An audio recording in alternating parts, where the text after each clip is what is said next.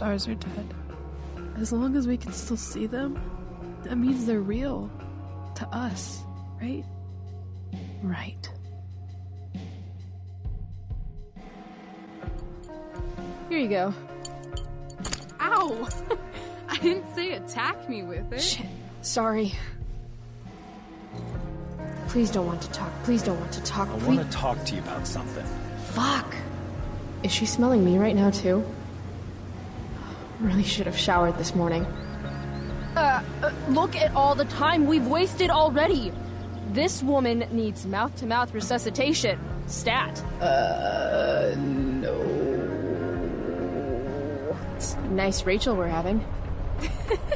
What? I mean, weather. It's nice weather.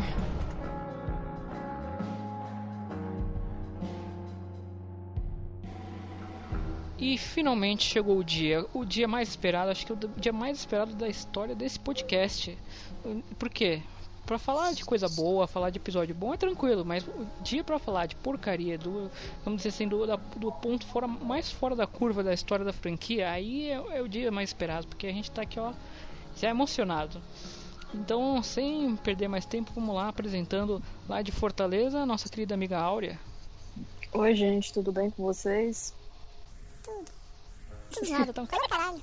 Um calor. Não, hoje não tá bem não, porque hoje foi um dia terrível, né? O Palmeiras foi campeão, ficou triste. Enfim, voltando ao, ao te- à temática. E de Belo Horizonte, Manu. Olá, queridos, abraço, tudo bom com vocês? A gente tem o Eu nome. queria fazer uma observação. que Você falou que era o podcast mais esperado da história do programa. Uhum. Quer dizer, na verdade, o programa mais esperado do podcast. Eu acho que você está sendo um pouco injusto, porque o mais esperado é. Foi É, foi. Será? o episódio 3 da, da, da campanha 1. Não, mas aí que tá. Falar de coisa que todo mundo entra em consenso e acha que é bom, que ela é bacana e bonito, é fácil. Mas falar do negócio pra meter o pau, pra reclamar, pra criticar, é o que o pessoal gosta. Gosta de polêmica, gosta de ver coisa de desgraça, de porcaria de sangue, de, de desgraça, destrói. É, É isso aí. Então, eles estão amando a série de, de BTS, né? Estão. É só ladeira abaixo.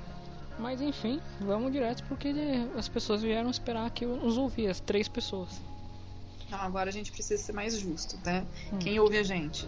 O Douglas, a Bianca, a Duda. Ah, já ia falar. São três mesmo, né? Verdade. São três. Gente, tem, tem mais pessoas. Só que eu não lembro o nome. Zoando, Desculpa, zoando. gente. O Antônio, o Bruno, Agora tem a a, galera do Twitter também. a Caitlyn, a Débora. Eu tô indo por ordem alfabética, né? Criando É, eu nomes aqui. quero que- claro assim, que não é desdenhando assim, do- da da nossa audiência, porque a gente realmente acha que nós temos uma baixa audiência. E uma baixa autoestima. Mas- exatamente, só que a gente assim valoriza muito quem ouve a gente. Muito obrigada, o Floquinho tá latindo aqui, vocês estão ouvindo. Estamos Achou ouvindo. grande, né? É, o nome dele é Zeus, mas eu chamo de Floquinho. Mas enfim, vamos ao episódio.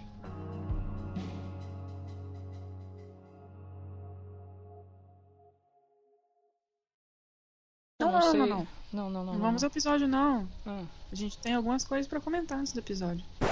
Fica até o final que vai ter. A gente vai comentar. Isso aqui vai virar um programa de notícias, porque vamos comentar boatos, boatos e notícias que estão vazando. Será que Life Strange 3 vem aí? Então a hashtag vem aí. Hella yes! I want to tell you all of it. But are you sure that Chloe should be here for. Chloe stays. Of course. In every way that matters, Rose is my wife and your mother. But the woman you saw at the Overlook, her name is Sarah. Your birth mother.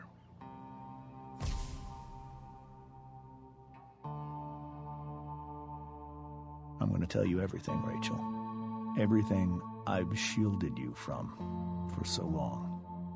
But the truth can be hard to look at. Is this really something you're ready for?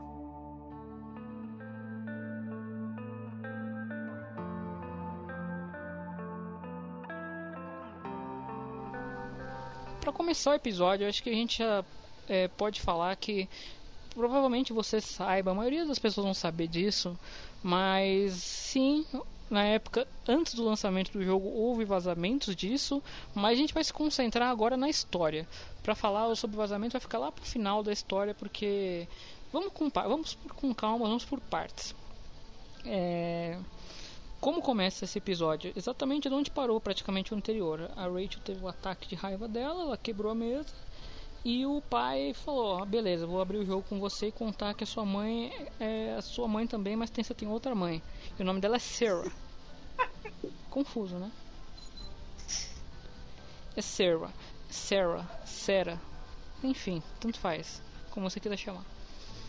E o jogo tem um, um mecanismo interessante de apresentar a história do que aconteceu de, usando aquele mesmo troço do, do episódio 1, que é você. O que, que foi isso? É que eu discordo disso aí, mas continue. Não, não, não, eu fui, eu fui irônico. Eu acho. Eu fui irônico. Ah, é. Eu acho essa cena super cringe. Então, vamos com calma.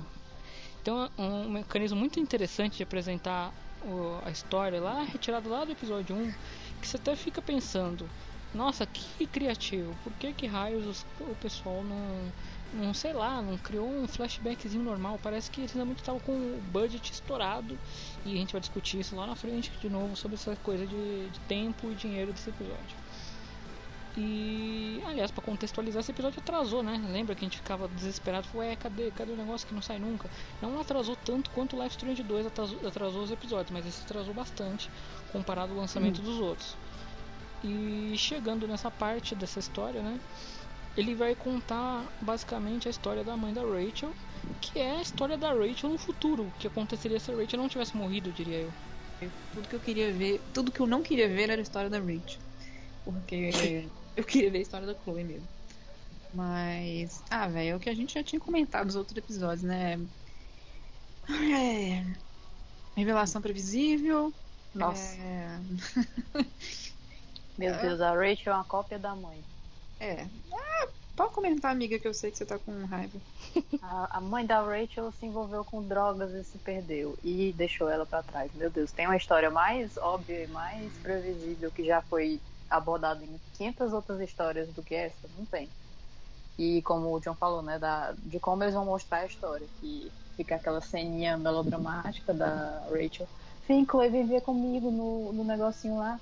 Porque é uma coisa tão sem cabimento, do nada fica tudo escuro e aparece aquela porcaria lá pra elas olharem. É muito mais legal se for só um flashback normal, com os bonecos mais próximos, né? Que, que elas se convém na distância. E ficam interagindo, uma coisa assim, sem necessidade nenhuma, é só mesmo pra dizer que tem interação, que não é só um, um CGI, né? Total. Aí fica naquilo, e aquela história da, da meninazinha popular com o cara que era popular também e que ela queria todos e acabou se perdendo. É, é tem uma parte que eu achei super engraçada. que é justo quando ela tem uma overdose. que pai. Porque ela cai no chão, aí fica lá jogada e ele deixa ela e fica com, com a criança assim, como se ele não pudesse ligar para ambulância. deixar a criança num berço, sei lá. Não, deixar a mulher jogada, eu vou ficar com a criança, foda-se. E aí, pronto. Aí eu queria levantar uma discussão interessante. é que, vamos lá, a, a mãe da Rachel tinha uma doença, né? O vício é uma doença. E é. munido de dinheiro, porque o cara já era importante e famoso. Famoso não, já tinha dinheiro e era alguém importante. O cara não podia simplesmente, sei lá, se ele amava tanto essa mulher, pelo visto não, cuidar dela, não. pagar o tratamento é. dela e tal. Ele preferiu, é, exatamente, preferiu esconder debaixo do tapete e esconder a filha também. É, pois é. Ele não, em nenhum momento ele parece disposto a, sei lá, tentar ajudar ela a sair daquela, né? Uhum. Ele quer que ela simplesmente saia sozinha e, e foda-se. Aí quando ela não consegue sair, ele simplesmente deixa pra lá e, e segue a vida dele, segue o vento. Aí ele é. chegou. Ele chegou. É roteiro preguiçoso. Sólido. Roteiro preguiçoso. É, preguiçoso. Porque é, o cara ia chegar. É, o cara ia chegar com, com, tem uma filha, vamos lá, de seis meses. A Rachel tem seis meses, chega, já começa a namorar com a outra e pronto, é isso aí, aceita aí, faz de conta que você é a mãe dela. É muito cheio de furo essa história da família da Rachel. Tipo, é muito furo. Tipo, muito. É. ainda tem aquela parada do tipo, nossa, eu nunca ia querer perder a minha filha como eu perdi a minha esposa, no caso a Sarah. Aí, ah, que coisa, justamente o que vai acontecer. É, o problema de tudo isso daí é porque é, esse episódio também é cheio dessas gracinhas, né? Toda hora alguém falando, eu não quero nunca te perder. Sempre alguém falando pra uma outra pessoa que normalmente essa pessoa vai perder. No caso, é. a Rachel, a mãe da Rachel fala isso várias vezes quando a Rachel sofre um acidente. A mãe da Chloe fala isso pra Chloe também várias vezes. Enfim, tipo, tá, a gente entendeu a piadinha do, é, da Knight, não precisa ficar repetindo isso. A gente entendeu que essas pessoas vão morrer e essa é uma, um fast forward macabro aí.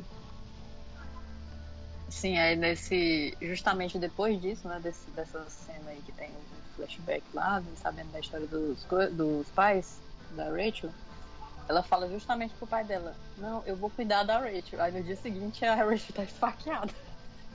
Muito bem cuidado. Muito bem cuidado, parabéns. Mas eu gostaria que vocês me ajudassem a justificar uma coisa toda desse flashback do parque bizarro. É ok, a gente entendeu que o, o pai da Rachel tava, foi encontrar com a mulher lá para dar um sumiço nela, do tipo, não, não entra em contato com a Rachel não, some daqui. Por que, que eles se beijaram? Ah, o cara disse que foi tipo uma despedida, a despedida mais triste da vida dele. Foda-se, por que, que eles se beijaram? O que, que, que, tem a ver não com sei. isso? Vai saber, a Sarah quis reviver alguma coisa e falou, não dá mais, vai embora. Eles se odiavam. Contratando um cara para te matar. É, os caras se odiavam, vê o e-mail deles lá, se trocando o e-mail lá na frente, os caras se odiavam, por que, que eles se beijaram? Nossa.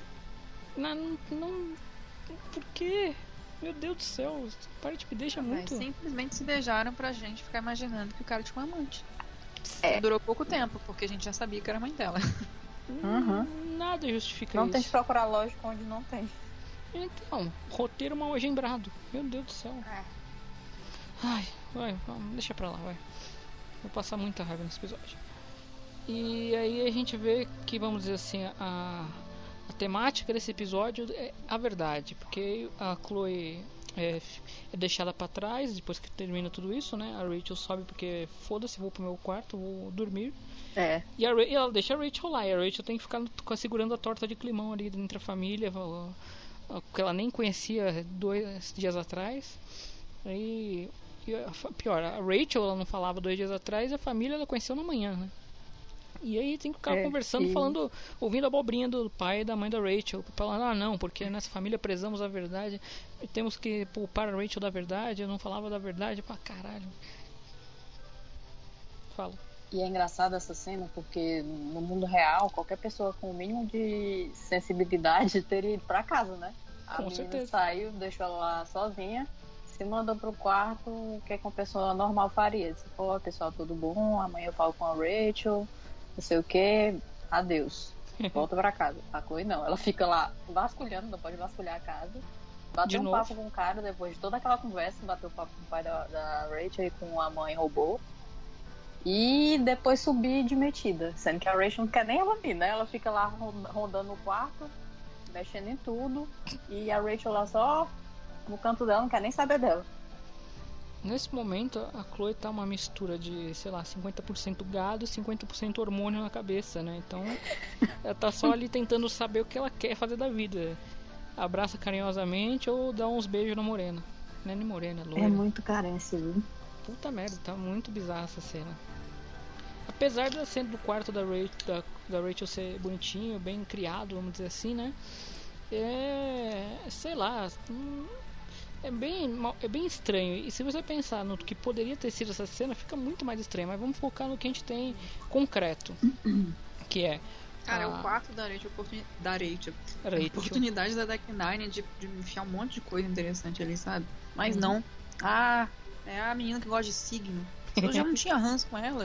Mas depois descobri que tem um pôster de signo no quarto, E sabe? quando eles quiseram justificar que a, a Don't None mesmo cometeu um erro, né? De colocar ela como se sendo do signo de leão, Mas na real, pelo dia que ela nasceu, ela é de câncer, né? Aí eles colocaram como se ela fosse dos dois signos. Tipo, uma coisa misturada, porque ela nasceu bem no limite. Como Aí isso? Né? Aí me dá logo um abuso. Aí tem aquelas coisas, né, dela de ser a perfeitinha. E aí tem um negócio lá também de personalidade, que ela é individualista. Tem várias coisinhas assim, né, bestas, mas que você já, já sabia. Se Uhum. você prestar atenção em como a Rachel é, você já saca aquilo. E tem também a sugestão que eles colocam da foto lá do Nathan. Ah, eles se conhecem, tiram foto juntos. Hum, o que que rola aqui? Nada. Mais uma coisa que É, leva eu achei nada a bem lugar algum. estranho, na verdade, ela ter a foto dele ali, porque assim, pra você ter uma foto de uma pessoa no mural do seu quarto, é porque aquela pessoa é muito importante pra você, né? Pois Sim. é. Mas assim, você não vê eles interagirem Não, no jogo, sabe? por isso É uma coisa isso. muito mal construída. Isso não leva nada a lugar algum. Sei lá, se tivesse uma foto, é, ela abrisse a gaveta e tivesse lá várias fotos, se tivesse entre as fotos uma foto do Nathan, eu falo, ah, ok. Ela tirou várias fotos com a equipe de, de teatro, mas ela tem uma foto separada com o Nathan. Hum, que estranho. Mas não, a foto tá no mural, bem à vista pra você ver. Muito bizarro isso. É mais uma ideia daquelas que a história ia rumar pra algum lugar, não rumou, e esqueceram de tirar aquela foto que ficou ali. Falou, epa, esquecemos de tirar isso. Não, é que eu ia falar que eu acho que não. Não é nem que eles achavam que a história ia arrumar pra algum lugar, é porque eles querem realmente só soltar as coisas e não explicar. É como eles fazem o tempo todo na história e não é, tem uma conclusão. Questão do incêndio, que não, não serviu pra nada, só pra Rachel surtar, porque ninguém, não tem consequência nenhuma pra ela. É, várias outras coisas, né? Que a gente vai ver ao longo do episódio, vai, vai ter várias coisas. Os sonhos, inclusive, são coisas totalmente vazias. Ah, Mas enfim, eu ia falar que desse episódio apareceu a Brooke falando com a Chloe. Por quê? Como? A Brooke falando com a Chloe no celular. Eu fiquei apavorada. Gente, eu não lembro. Depois eu vi lá as mensagens que o cara que eu tava jogando, que, que eu tava achando gameplay, ele abriu, era tipo a conversa do pessoal do teatro, chamando pro, pra festa pós- pós-peça. Aí tinha uma mensagem da Brooke, totalmente aleatória. Eu, Mensagem como do futuro, assim, né? gente? Pois é, enfim, mas pode continuar aí. O- eu notei uma coisa aqui no meu roteirinho que eu achei interessante. O clima mó, né, mó pesado. Porra, se- seus pais mentiram pra você a sua vida inteira. A Chloe tá tentando ali animar a menina que tá na fossa. E aí tem a opção de você deixar um recadinho no caderno dela de, de duas opções, né? Se você quer falar, falar alguma coisa sobre biologia ou sobre química, sei lá. Enfim, uma cantada. E é- você pode pedir pra ver a menina pelada. Como assim, cara? Calma. Quê? Tem alguma coisa assim, é. Você quer deixar é uma cantada. que ela É, faz lá. uma cantada em- de química ou uma cantada de biologia? Aí se você deixa de biologia, É. ela fala alguma coisa. Ah, eu quero ver de onde os bebês nascem, assim. Que? É, Meu Deus. Chloe, calma aí, vamos, vamos com calma. é, É, é essa é muito Eles hormônio, perderam cara. totalmente a mão nesse episódio, Sim. na- tanto nisso das pichações como no, no backtalk. Totalmente. Porque tem outro mais pra frente depois eu falo, mas enfim. É, essa, essa daí de ver de onde os bebês vêm da Rachel é o fim da picada pra mim, porque, meu Caralho, Deus, eu acho que eu pulei isso na gameplay. elas não. Não, você viu, do Edu você viu. Você viu essa parte, mas acho Não, que como o trocadilho. O tro... Ah, sim, pode ser. É que como o trocadilho tá em inglês também, às vezes acaba passando batido, né? E, e- mas é, é, é uma coisa que eu acho que elas nunca tiveram uma interação sexual pra ter abertura pra Chloe mandar uma dessa. Então, mano, Teve mas a. Rachel falando da, da Joyce É. no. mas isso é da Joyce, não dela, né? Pior. É, mas é uma Mil piada de pior. terceiro, mas quando é terceiro até vai, ainda que seja a mãe dela, mas porra. Caralho, não, é pior aquilo ali. Deus me livre. De pessoa assim, meu paquerinha falando da minha mãe. Aí, num momento totalmente com abertura pra isso, né? É, sim. Enfim, você faz todo o rolê, você pode deixar uma rosa pra ela, que a menina tinha jogado fora a rosa, mas você pega a rosa de volta e deixa ela lá. Você pode fazer todo o clima romântico, acender luzinha, colocar estrela no teto. Aliás, a estrela do teto é o gatilho pra você puxar o papozinho de sem graça, né? O, o, o- vamos dizer assim, Nossa. é a frase das Number Aí Prices. provou a nossa decepção também, né? Das teorias do segundo episódio sobre o sonho do, do William. Era aquilo ali, porra. Que é o. Ridículo. É, o, é, a, é a Duck Nine falando, né, do, do, do- ah, as protagonistas são mortas, não tem problema, porque estão mortas, mas elas eram bonitas antigamente. Porra, nada, podia ser mais literal, não, mais óbvio. Nossa, muito fraco. E aquele diálogo delas, puta que pariu, que coisa de adolescente cringe, pelo amor de Deus. Por isso É que muito- muita gente gostou na época. E, e a, e a Rachel fala as coisas assim, é, foi realmente é um capacho, né? Porque a Rachel fala, ah, não sei o que, minha mãe, ah, eu dou um jeito. Ah, As gente não opções. tem como, não sei o que, eu dou um jeito. Ah, não sei o que, não sei o que, eu dou um jeito também. É, Por favor, é, é surreal. deixa. É, é, a- a- o único objetivo que tá na mente da Chloe é: eu só quero dar uns beijos em você, pelo amor de Deus. Meu irmão, puta que pariu, É. não dá aquilo ali. E o. o toda essa, essa, essa fala ela é muito extensa. Tipo, você percebe que o diálogo é extenso quando a- o- os ângulos de câmera começam a se repetir. Tipo, tá um close aberto, aí muda pra outra câmera, muda pra outra câmera e volta pra antiga. E tipo, e não é porque eles estão tem poucas, poucas opções de, de, de ângulo e de câmera pra fazer isso. Não, é porque o diálogo é muito extenso. E parece que ia ser até mais extenso, mas eles deram uma enxugada e continuou extenso. Ficou muito Cansativo. cansativo. Fica muito cansativo. E, e aí tem o que você falou, né? Das opções de diálogo. Que tipo, ah, eu quero conhecer a mãe. Aí tem as opções muito óbvias do tipo. é, vou te ajudar e concordo com você. Não tem uma opção do tipo. É, Talvez não não, tem. seja uma boa ideia. Pois é, não tem isso. A Rachel, a Chloe simplesmente é o capachinho e faz o que ela quer Rachel mandar. Sim. Não importa se seja perigoso, se seja algo fora da lei, não importa, ela faz. A única coisa que me vem à cabeça que é realmente aceitável é a ideia do, do, do romantismo barra hormônio na cabeça que tá deixando a Chloe desse jeito, porque só isso explica. Enfim, aí termina a cena delas de conchinha indo dormir. Não, deixa eu falar só uma coisa dessa Ah, cena, sim, porque fala. na hora que elas vão mudar de posição, vai ficar tipo a Rachel no, no braço da Chloe, assim, tipo, encostadinha. Caraca, tem uma animação ali muito mal feita que parece que elas vão fazer a fusão do Goku com o Vegeta. elas vão entrar uma no corpo da outra. Fica tipo, se- elas ficam brigando. Não sei se vocês repararam. Fica tipo assim. Eu, caraca, como tá mal feito isso aí. Eles só capricharam mesmo no beijo, né? Porque as outras cenas é só. Só coisa assim. Eu nunca Umas mais vou ver essa movimentações muito cena. loucas. Nunca mais vou ver essa cena sem pensar na fusão do Dragon Ball. Puta merda.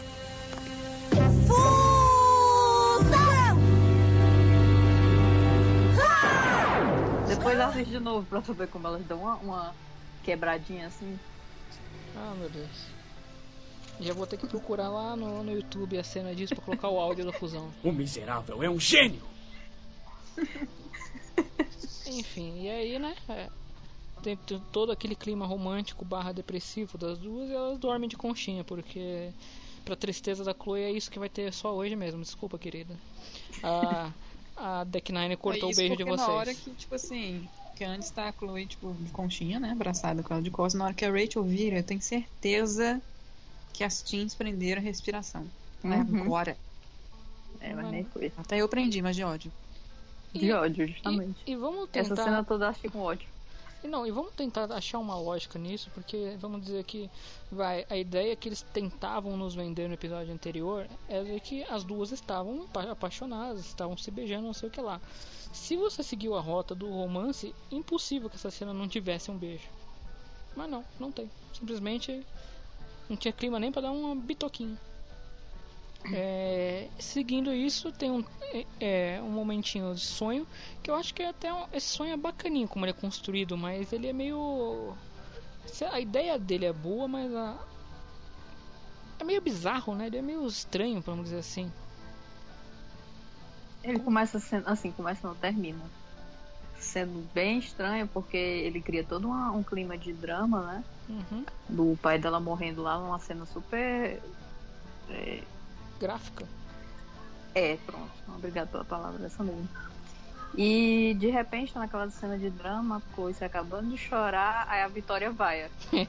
aí pronto, acabou todo o drama ali e todo mundo começou a rir. Porque a Dark Knight ela não consegue fazer o drama ficando no drama. Ela tem que botar um- uma risadinha no final, alguma coisa pra quebrar. E fica, sei lá, esvazia as cenas, esvazia o drama, esvazia toda aquela questão de, da- do sofrimento da Chloe e tal. Fica tudo meio. Tanto faz como tanto fez. Não gosto não disso. Falta de timing, Na né? verdade, eu curto muito esse sonho. Eu acho que é um dos, um dos sonhos favoritos do, do jogo. Acho que é o melhor que tem. na Eu senti o peso ali da dor da Chloe. Uhum.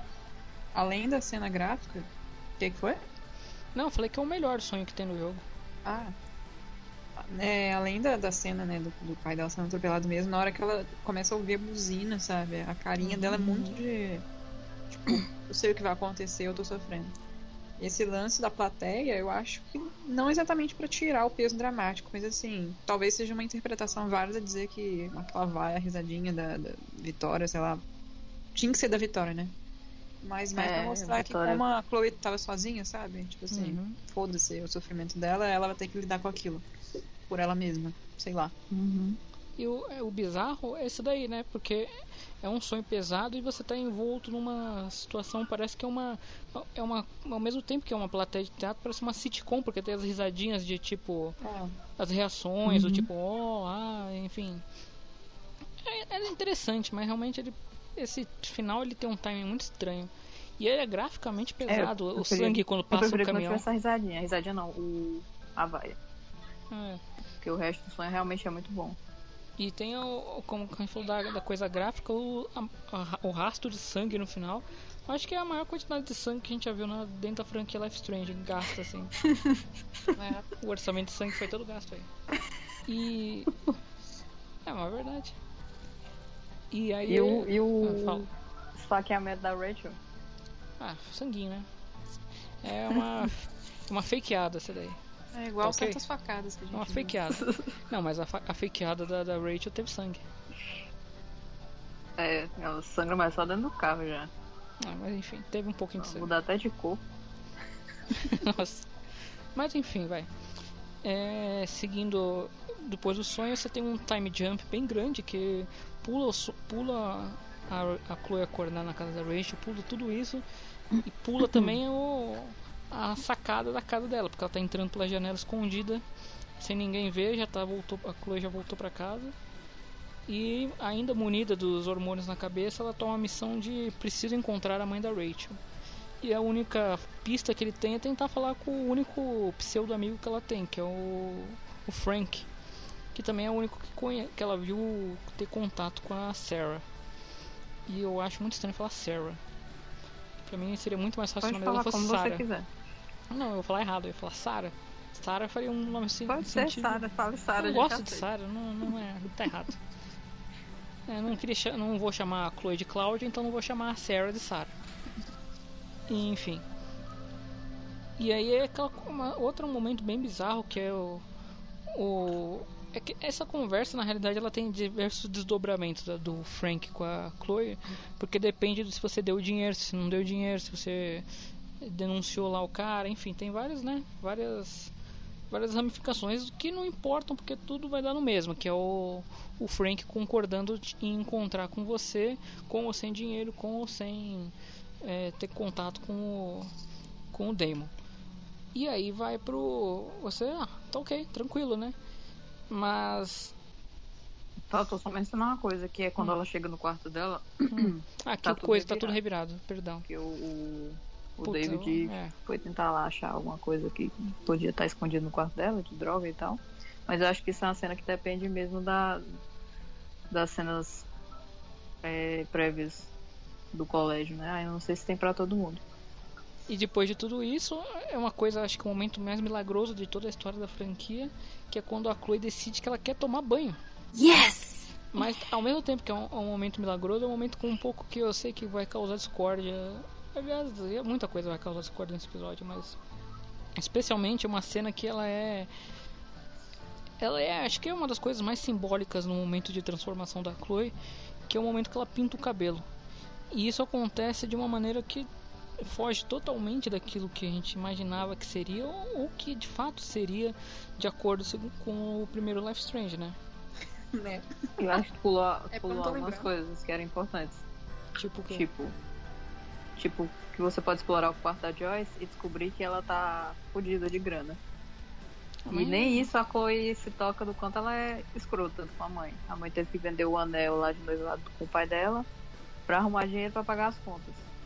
Aí tem é uma coisa super foda e ela não nem tá nem aí.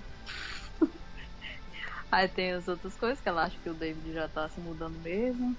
Acha, finalmente acha as camisinhas. Aí lembra que é o dia das mães, que é um diálogo que você vai poder ter com ela mais na frente, quando elas tiverem uma discussão. E aí sim ela vai pro banheiro. Mas aqui, é, essa parte do, do cabelo dela ficar azul era uma coisa que a Deck Nine mudou, não foi? A origem do cabelo? É, não, a origem em si, ela nunca existiu um ponto, né? Que, ela, que ela, É. a gente saiba quando não foi. estava nos vazamentos que eles mudaram depois, não, né? Também, é, não lembro, vou ter que ler depois, mas acho que não. A Mas- origem, ela era pra ter pintado o cabelo antes, porque tem uma foto do É aniversário dela, Uhum, que ela já tá com o cabelo pintado é, ameaçando o David. uhum, com a Aí- faquinha. Aquilo era pra ter acontecido antes, mas a origem em si ninguém sabe por que, que ela pintou. Ah, não sabe.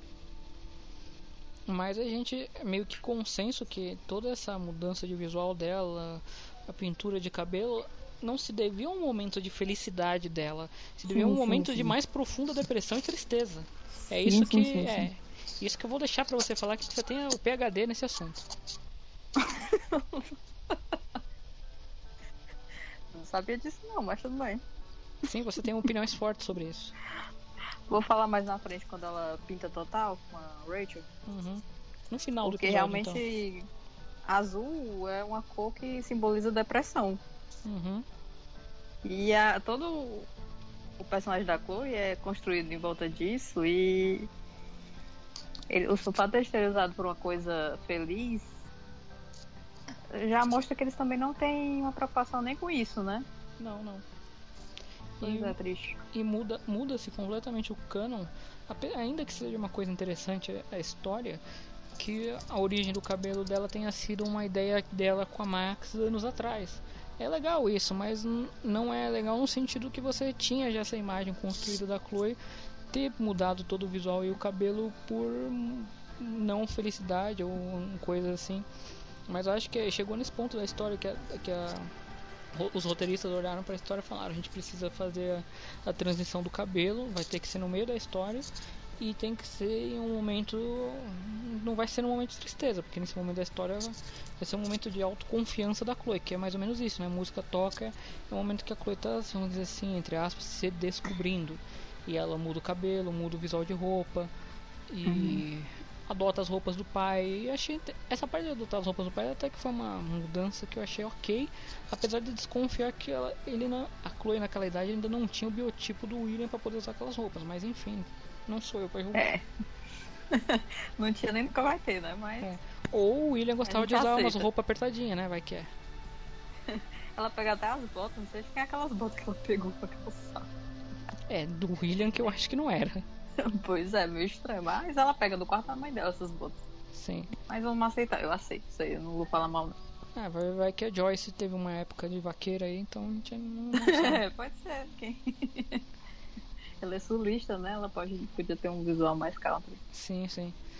E vamos dizer até que vamos- essas roupas do William fossem roupas mais antigas da juventude dele, porque a gente sabe que o Farwell depois vai mostrar né, que o William guardava tudo, ele era um acumulador. Então pode ser que essas É. roupas sejam mais antigas ainda, mas vai saber. Enfim. É, a gente aceita isso aí. E aí tem o que você falou, né, da, da Chloe ver as coisas da dívida, tudo, e ele, ela, ela desce pra tomar, vamos dizer assim, tomar um café escondido, não deu pra se esconder. Especialmente porque a o, o David e a esqueci o nome dela, Joyce. Caralho, como esqueci o nome dela, Joyce. acabei de falar. E a Joyce estão estão todos cheios de namorico ali na cozinha, então não tem como fugir. Eu acho essa cena muito bonitinha, muito romântica e muito fofinha deles dois. Ela lá, ele querendo cozinhar pra ela, que é o dia das mães e tal. E ela sempre cozinha no, no Two Wales. É legal ter um tempo que ela descansa. Eu achei muito bonitinho eles dançando e tal. Enfim. Aí a Chloe fica lá pensando, olha, foi só eu me afastar que agora tudo ficou bom. Olha só. Mas é a reflexão que ela tem lá, sentadinha na escada. Aí ela desce e vai lá brigar com a Joyce, né? Agora eu acho o desenrolado da cena problemático quando tem Hum. aquela conversa com o David que ele fala sobre o amigo que ele perdeu na guerra, que ele sabe que quer perder alguém. Assim, é... aí que ele oferece a foto, né? pra Que? Chloe, pra ver se ela aceita. Por que, que a Chloe ia ficar com a Ih? foto de duas pessoas que ela nem conhece?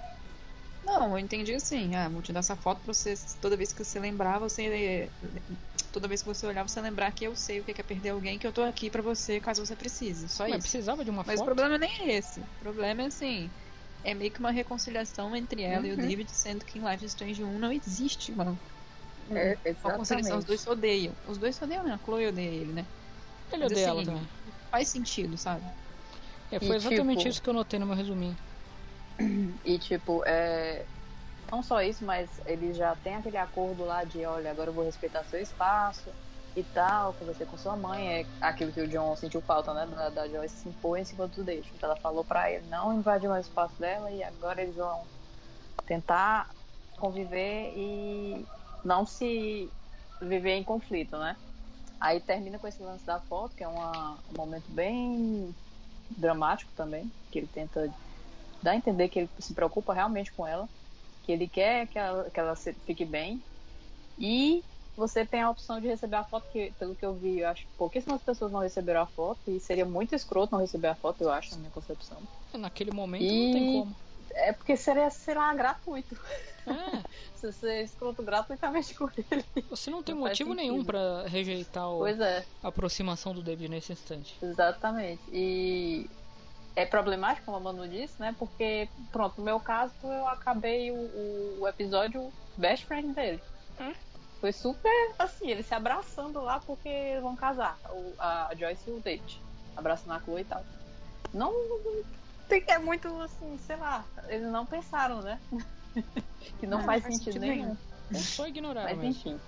Vamos ignorar, vamos pular. O, é, o meu único, minha única é, é, é, é, questionamento, né? É que eu, pelo menos, eu sou, sou assim, né? Por que, que eu ia andar com uma foto de uma pessoa que eu não conheço? Eu ia ver foto, agradecer e falar, valeu, mas essa foto é sua. Eu concordo com você, 100%, cara. Pode ficar tranquilo, mas eu não vou andar com essa foto que não é minha. Chega mais novo, chega uma pessoa, ah, então, esse aqui é, é meu amigo, tá, mas ele é seu amigo, por que, que eu vou ter a foto do seu amigo comigo? Why? É, até escrever. Pra ver como os jogos não se conversam, a Chloe pode estar em uma evolução no relacionamento dela com o David a ponto de eles trocarem até SMS. Que né, no, no Ferro Velho ele manda mensagem Sim, dando sim. conselho pra ela. Enquanto no Life Strange 1 eles chegam brigadíssimos no primeiro episódio. Enfim. É. Essa é a É, continuação tipo, brigada. e no Life Strange 1 a Chloe, dependendo, né, da rota, chega a morrer sem saber que, que o David era um cara bacana. Sim. A gente só sabe, assim, sabe não, a gente só tem certeza da preocupação dele como um pai mesmo Uhum. pra ela naquela cena do bunker depois que ele dá umas porradas no Mark Jefferson. né? E eu vou chutar mais adiante. Só em Life Strange 2 a gente sabe que quando a Chloe morre é que o, o, o David tem a redenção dele como pessoa. Ou seja, é a informação lá daqui dois jogos lá na frente que a Chloe coitada não tem nesse, nessa, nessa prequel. Porque ela muda a história nessa prequel. Ela volta no tempo na prequel e muda a história. Ela já vira amiga do David lá na prequel mesmo. Fala, "Eu não vou demorar dois jogos e morrer pra isso acontecer. E essa é uma das muitas coisas que não fazem sentido, não é só essa. né? Exatamente. Enfim, seguindo a história, como a gente falou, a Chloe, novamente, esse pra mim o melhor relaciona melhor casal desse jogo não é nenhum que tem aí que vocês fiquem chipando, é Chloe e Caminhonete. É o melhor relacionamento dessa história. Porque é um relacionamento duradouro, ele é, mantém por muitos anos. A Chloe investe tempo nisso. E nesse episódio a gente vê que ela não teve dom por coisa, né? Porque ela consegue fazer um ferro velho abandonado funcionar. Parabéns. Não, essa parte assim foi a única desse episódio que eu gostei. A única. Sim, é boa. Todas as cenas da Chloe com o carro são boas, não tem jeito. Ela tão, tanto é uma cena bem legal de se assistir, a Chloe lá feliz porque conseguiu consertar o carro, quanto é um, um puzzle bacaninha, né? Porque ele, ele é, tem uma dificuldade um pouquinho mais alta se comparar com os outros. E é Uhum. divertido, ele não é chato. É legal você ficar lá mexendo no carro. Eu acho interessante. E ele canoniza de novo a Chloe é, ser mecânica barra gostar, gostar não, mas não se incomodar, vamos dizer assim, com sujeira, porque né? A mão dela sai mais preta que carvão. Mas, assim, eu confesso que no gameplay eu play toda essa cena aí da- do, do, ca- do caminhão, da caminhonete. Mas assim, pra narrativa ela não acrescenta muito não. Ela é Não. mais divertidinha e bonitinha porque É a Chloe com a caminhonete, tem aquela coisa né, de saudosismo do, É. do jogo. Tá. E você fica ouvindo música quando trabalha no carro, né? Eu nunca faria É. isso na vida real, então que bom que a Chloe faça isso por mim. Não, é só nossa porque. Não, não vou fazer essa piada. não. Faz a piada, porra. Faz, faz. Senão Não, gente, não vou não. Faz, faz. Não, porque eu já fiz. Depois faz de novo. Então, gente, isso só. é só pra mostrar mesmo que a Chloe é sapatão. Caminhoneira. Ah, é uma piada isso, já é uma realidade. É, E aí você ter- vai voltando à história, você monta seu carro, a Chloe começa a dirigir. Aliás, como que a Chloe aprendeu a dirigir? Não surpreende nada, assim, porque a Chloe é muito da vida, né? E ela tem, tipo, um traficante pessoal, sabe? De drogas. Vai aprender a dirigir, sei lá. Se ela sabe mexer no carro, É. dirigir é bem mais fácil. É, porque eu não, eu não imagino que o William tenha ensinado a dirigir antes de morrer, então alguém ensinou. Ela aprendeu sozinha nas ruas. Ok. As ruas, eu acho a melhor resposta. Não acho que esse é um conhecimento que se aprenda sozinho nas ruas, mas tudo bem, né? E ela dirige, dirige razoavelmente bem, né? Porque ela faz aquele espaço micro pequeno, ela começa a fazer um zerinho, fazer girar o carro ali naquele, naquele trecho. Mas prova o quê? Que além de boa mecânica, ela é uma boa pilota. Então, parabéns. Uma boa pilota de fuga. Exatamente. Anotem essa informação. Informação importante pro futuro. Futuro muito em breve, Uma coisa- inclusive. Uma coisa que ninguém questiona é onde é que ela arrumou o combustível, né? Porque o carro tava ali e ela não trouxe nenhum combustível pra lá, não. Ah, Ele tá lá jogou- 500 anos com o combustível que chegou. Não, pegou daquele carro branco abandonado lá mesmo. e aí eu, eu é que eu, eu acho estranho, que eu já falei, já os- o episódio já tem uma quebra muito grande no relacionamento Chloe e Rachel. Logo no começo, quando elas estão deitadas na cama, que todo o clima romântico do anterior meio que dissipou. E chega, a Rachel chega nesse momento em seguida. Eu já vou falar uma coisa anterior a isso, mas é que eu lembrei disso agora. E já não tem nenhum clima romântico entre as duas, né? A conversa delas é de boa. A Chloe ainda tá meio na dela lá, meio totalmente gado, né? Elogiando, mas a Rachel tá só no Just Friends, por favor. E antes disso você tem a opção de você decorar o seu cantinho, né? E é um momento também engraçado que eu acho legal que a Chloe consegue limpar a mão sem ter nenhuma fonte de água naquele ambiente. Nada, só que ela limpa a mão. Não sabemos como. Pra ela é o suficiente, né? pra quem não toma banho. Acabou de tomar banho, pode ficar mais uma semana sem tomar, né? E. E aí você arruma lá o cantinho, você coloca as coisas. Enfim, você tá decorando aquilo como sua segunda casa, como de fato vai acabar sendo, né?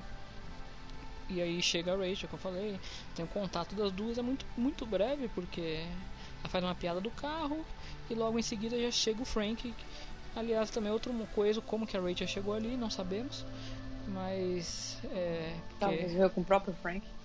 É, essa era uma teoria da época, lembra? O pessoal ficava falando isso, que eles já estavam namorados, mas não, não estavam, gente, porque nada Não, mas quando indica. eles se encontram, tem aquela, aquela olhadinha, né?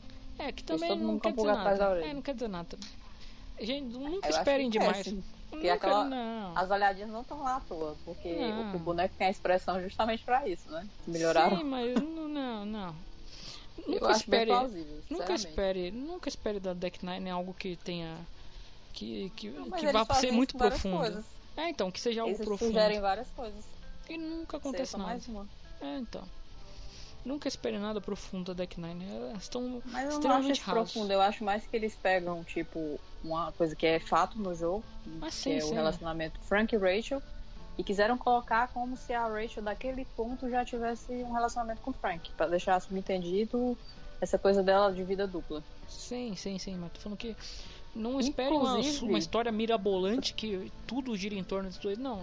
Esquece isso, que Não, a mas- história é muito simples. Não, mas não.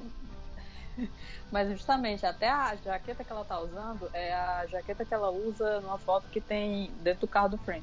Uhum. Pois é, são várias pequenas coisinhas. Sim, mas eu tô falando no caso para os ouvintes isso. Não esperem que a história seja super mirabolante, que ah não, isso quer dizer que desde o começo eles sempre eles tinham um complô para não sei o que. Não, a história não é tudo isso, gente. A história é mal feita, ela não é super É, eu pensada. acho que o Before the tem- Storm teve intenção de fazer isso não. De já colocar, tipo, hum, será que ela já tinha alguma coisa com ele? Até porque eles transformaram a Rachel numa perfeita pessoa mesmo, então, assim. É, então, eles, eles só flertam com essas coisas do, do canon da história e não, nunca aprofundam isso. E aí eu lembro na época que tinham super teorias que envolviam todos os jogos e voltavam, calma, gente, não tem tudo isso. Eles não, se, eles não conseguem conversar o episódio 2 com o episódio 3, você acha que eles têm um super complô de acontecendo na história? Não tem, o roteiro é mal engembrado mesmo, relaxa. Não queira achar demais onde, onde não tem. E, e eu, mas é isso aí que a Aura falou. Eles flertam vários momentos com a história disso daí, de querer dar dica de algo que nunca acontece. Que é a mesma coisa que tem do, do Nathan com a Rachel lá no, no quarto, né? Que tava falando. Como se eles se conhecessem, tivessem muito contato. Pode ser que tinha, pode ser que não tinha, mas a gente não sabe, a história não fala. Isso que me deixa mais revoltado. Pode ser que, que nem lá tem no primeiro episódio. Por que, que o Frank ia defender a Rachel e a Chloe do nada contra dois malucos? Porque eles tinham um relacionamento? Não sei, a história nunca conta, a história não, não se aprofunda nisso. E não, e é, porque se dependesse do, do Frank do primeiro Life is Strange, ele tá pouco se fudendo se tem um cara brigando com duas meninas num show, sabe? É. Não, e ele defende ela não só no show, né? Ele simplesmente mata o Demon. Esfaque... Ele tá esfaqueado e mesmo assim mata o Demon pra salvar. Spoiler alert! Spoiler do final do episódio, meu Deus! Pois é, assim, umas coisas que não fazem muito mas enfim, vamos lá. Aí, se tem ou não caso, vai ficar na cabeça do, do, do jogador. Só que não tem, porque essa é a questão. O jogo não tá tempo para preparar essas coisas. Ele não te dá margem para ver essas coisas. Enfim, é, é uma, é uma reclamação, vai. Deixa quieto. E aí, como a gente falou, tá lá o, o Frank. Aí fala, ah, Frank, meu amigo. E ele de trás surge como o Mr. M das sombras. Tum, tum, tum, o vilão do jogo, o Demon tá lá também. Aliás, eu me toquei agora que esse jogo é cheio de trocadilho com o nome, né? Você tem a Seraphine, você tem o Demon, que na verdade é Demon, que é o anjo, você tem o demônio, entendeu? Entendeu? Ah. Que bosta, né? Enfim. E e é, é, essa cena ela tem vários desdobramentos também, porque tudo depende se você pegou o dinheiro ou não pegou, né? E imagino que ela deve ser bem difícil de programar, porque é, são várias coisinhas que no final das contas não levam a nada, porque todas as rotas terminam com o Demon sendo é, meio, vamos dizer assim, é, qual seria a palavra? é escroto, mas não tem outra palavra, escroto. Ele acaba sendo meio escroto porque ele quer. Ele não tá afim que você saiba dos, dos coisas do cliente dele. Ele também deve estar tá bravo com o Frank porque ele tá muito coração mole ali com, com os clientes dele. Enfim. E aí rola discussão, blá blá blá. E no meio da discussão a, a Chloe toma partido da, da. Aliás, a Rachel toma partido da Chloe, né? E porque a Chloe quer. A Rachel quer muito saber notícias da mãe. E numa dessas treta toda que acontece, o, a Rachel surta. E dá uma, pega uma tora de madeira e taca na cabeça do, do traficante assassino morto da cidade. É porque a Rachel começa, né? Eles começam a discutir, aí o cara vai pra cima da Chloe e ela dá um empurrão nele. Aí ele cai na, no chão e já fica. Quem é que essa menina tá pensando que é? E ela realmente é meio burra, né? Porque uma pessoa que enfrenta um traficante, ela no mínimo ela não tem um cérebro muito no lugar, né? Ela duas pivetas que não tem nem tamanho de gente, enfrentando o cara que é o líder do tráfico na, na cidade, mas tudo bem. Aí ele enfrenta, não satisfeito em enfrentar, quando ele come... aí tem aquele diálogo lá, né, dele sendo escroto, mais escroto ainda. Aí ele puxa uma faca, quando descobre que ela é a... uma faca que parece a turma do Didi, mas enfim. Como assim? É muito ridículo aquele, aquele modelo de objeto ali, é muito mal feito. Mas não vai ao caso. Aí ele puxa a faca assim, né? Não sei o que, ameaça ela. Aí uma hora ele tá distraído, discutindo com a Chloe, sei lá. Aí ela vai, puxa, porque ela achou pouco, empurrar o traficante no chão, ela vai pegar uma tora de madeira e tacar nele. porque ela acha que aquilo vai dar certo. e é uma surpresa que ela tenha conseguido sobreviver até os 19 anos com esse tipo de comportamento. Porque não. não é muito inteligente. Aí beleza, aí derruba ele no chão. Aí que ele vai pra cima dela e tem a fatídica cena dramática do jogo, que não tem drama nenhum, porque a gente sabe que ela não vai morrer, não vai dar nada com ela ali. Como assim? Eu jurava que ela corria risco de vida, eu fiquei chocado. é. Não, é, é, realmente, essa cena, eu sei que todo mundo tem opiniões fortes sobre essa cena, mas ela, ela realmente ela é construída toda para ela ser extraordinariamente dramática. Mas não tem drama nenhum a partir do momento que você sabe que as duas personagens não vão morrer ali Ninguém naquela cena. Talvez o único que a gente saiba que talvez pudesse morrer naquela cena era o Damon. A gente sabia que também não ia morrer pelo contexto da história. Mas ninguém vai morrer ali, não sei porque que. Tem, a música é boa, a, o, como constrói tudo é bom, mas. Né, por você saber que não acontece, você fica. Você não teme pela vida dela, né? Resumindo. É. Que a gente sabe que ela não morre ali, ela morre daqui três anos e não é o Damon que mata ela, né? Sabendo que é o. o... Esse é o nome do menino. Nathan. Menino. O Nathan. O Daniel. É, o Daniel. Menino. Podia ser também, né? E tipo, se eles quisessem fazer algum drama, eles deviam ter pegado um personagem que só tem no, em BTS, por exemplo, pegado a Sarah e inventado uma cena com ela, ela sendo esfaqueada. Não com a Rachel, que a gente sabe que não morre. Eu acho que essa sequência toda dessas cenas, assim, é bem esquisita pra mim. Sou uma coisa meio desencaixada do episódio no geral, porque, primeiro, pelo que vocês falaram, em que realidade que uma adolescente daquele tamanho vai dar uma paulada num cara super perigoso armado com uma faca, né? E tipo, eu fiquei rindo um pouco da, da reação da, da, da Chloe, que na verdade foi ficar parada. Acho que eu teria a mesma reação, tipo assim, o que, que você tá fazendo, minha filha? Menina maluca, sai daí.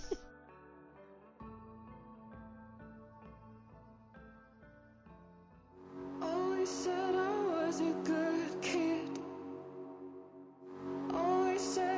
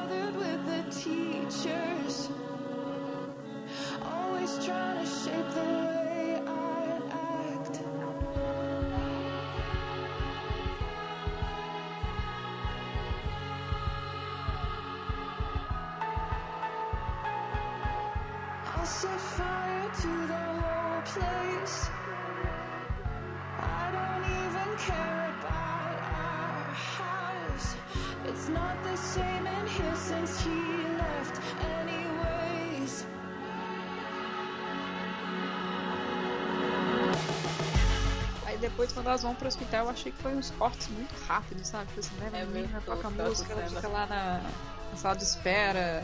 Aí tem todo aquele. Eu Ah, um monte de preciso- coisa no hospital. Eu preciso É. fazer meu, meu depoimento aqui. Que eu assisti. Eu assisti essa cena.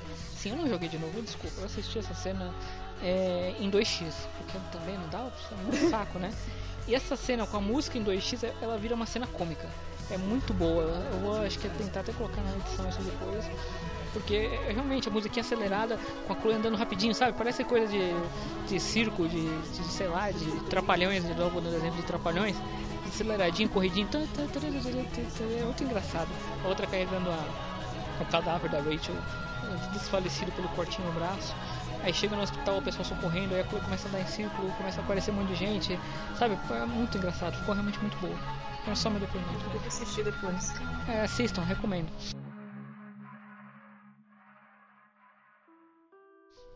E. Mas é isso aí, vem toda a procissão, né? Cumprimentar a Chloe ali, realmente parece que a coisa já morreu. Veio até os bombeiros apareceram ali. E depois de- disso tudo, o mais bizarro da cena não é nem ela chegando, essa coisa toda, essa comoção. É a forma como o pai dela reage, o pai da Rachel, quando se encontra com a Chloe. Porque Uhum. o que, é que você espera dele? Filha da surtar, puta, você matou a minha ela, porque a culpa filha. é dela, levar a menina pro, pro, pra encontrar um traficante e tal. E não, ele tá lá, Chloe, obrigado por salvar minha filha. Sério, dá vontade de. de deu vontade Não, de eu ainda ali. Porque quando a Chloe vai conversar com a Rachel lá na, no quarto dela, ela pede desculpas pra Rachel porque ela não reagiu quando ela deveria reagir. Eu ia dar um esporro nessa menina. Muito. É muito ridículo isso. Muito, muito ridículo. É, eu acho que essa parte do hospital agora é uma parte que você realmente fica meio. Ela parece. A gente vai falar isso mais pra frente. ela parece que realmente foi dilacerada essa cena em diversos momentos. Ok, existia antes que as pessoas fiquem com a teoria de conspiração que essa cena foi posta nos últimos instantes. Não, eles construíram um hospital ali. Eles, ok, eles pegaram uma coisa que já devia existir do Life Strange 1, que provavelmente seria o quarto da, do hospital e o corredor, mas eles construíram uma boa parte do cenário, não foi assim jogado do nada. E tem várias mini interações ali que mostram que a cena existia. Mas tem tanta coisa que fica meio desconexa nesse cenário do hospital que você fica. dá aquele gosto amargo na boca do tipo, tem algo errado aqui, né? Tanto que eu até mandei no, no nosso grupo para vocês, né? Que o próprio Edu fala em um momento, né? Fala, essa cena tá muito estranha, essa cena tá muito errada. O Edu mesmo ele reconhece que tinha. Que, que aquele momento todo ali tá bizarro, não, não tá funcionando. E tem coisa, por exemplo, o casal que você vê lá no episódio 1 aparece nessa, no hospital pra quê? Não acrescenta em nada. É, você vê coisas do, do, por exemplo, do pai do Nathan, né? Falando, bancando as contas do, do Drill. Você vê o, o pai do Drill no corredor confessando a história pra você, sendo que você é só um adolescente e Porra, o que, que a Chloe vai dar conselho pro pai desempregado do, do cara de dois filhos? Por que, que você tá desabafando com a Chloe, amigo? É igual o Life Strange 2 que o pai do Chris tá falando com o Sean, tipo, pedindo conselho pro, pro adolescente de 16 anos. Por que, que esse pessoal gosta de pedir conselho pro adolescente de 16 anos? Eu não vou entender. Mas eu acho que uma das coisas é, mais notórias que você percebe antes do, do de tudo isso que você fala, peraí, isso aqui teve alguma coisa cortada. É quando a a Steph vem conversar com a Chloe, você imagina que ela vai falar uma, uns super conselhos, né? Vai passar alguma lição de moral. Não, ela fala, oh, você tá no hospital? Tá, pela Rachel, ah, tá. Então, eu tô lá com a família tal, no quarto tal. E acaba Exato. e corta, ela vem e fala, e fala e vai embora, tipo. É muito rápido, muito sem, sem noção. E aí pra frente você tem outras, outras mini interações, como eu falei, você é, conversa com o pai antes de entrar nos quartos, né? Você conversa com o pai que pede conselho pra você, muito bom, pai. Você ouve os, os bombeiros falando do incêndio que não tem nem legenda, você tem que ser bom no inglês pra manjar o que eles estão falando. E tem a conversa com a mãe robô, é, falando eh, de novo aquilo que eu falei que eu odeio falar isso, que é falar, ah, não sei o que eu farei, se faria sem minha filha, sabe sempre que ela vai morrer no próximo jogo. Aliás, já vai estar morta no próximo jogo, não vai nem ver isso aí. E tem o que Detalhe- eu acho que. Ah, pode falar. Fala. Não, Pode. conclua. Não, e tem também o, a conversa, a fatídica conversa de porta aberta que a gente vai falar mais detalhes. Pode falar você primeiro. É. Sim, que detalhe essa parte dos bombeiros, que eles dão a entender que o incêndio parou do nada. Sim, sim. Aí é porque é relacionado com a Rachel é, ficando em coma. Em coma não, né? Ficando lá desacordado.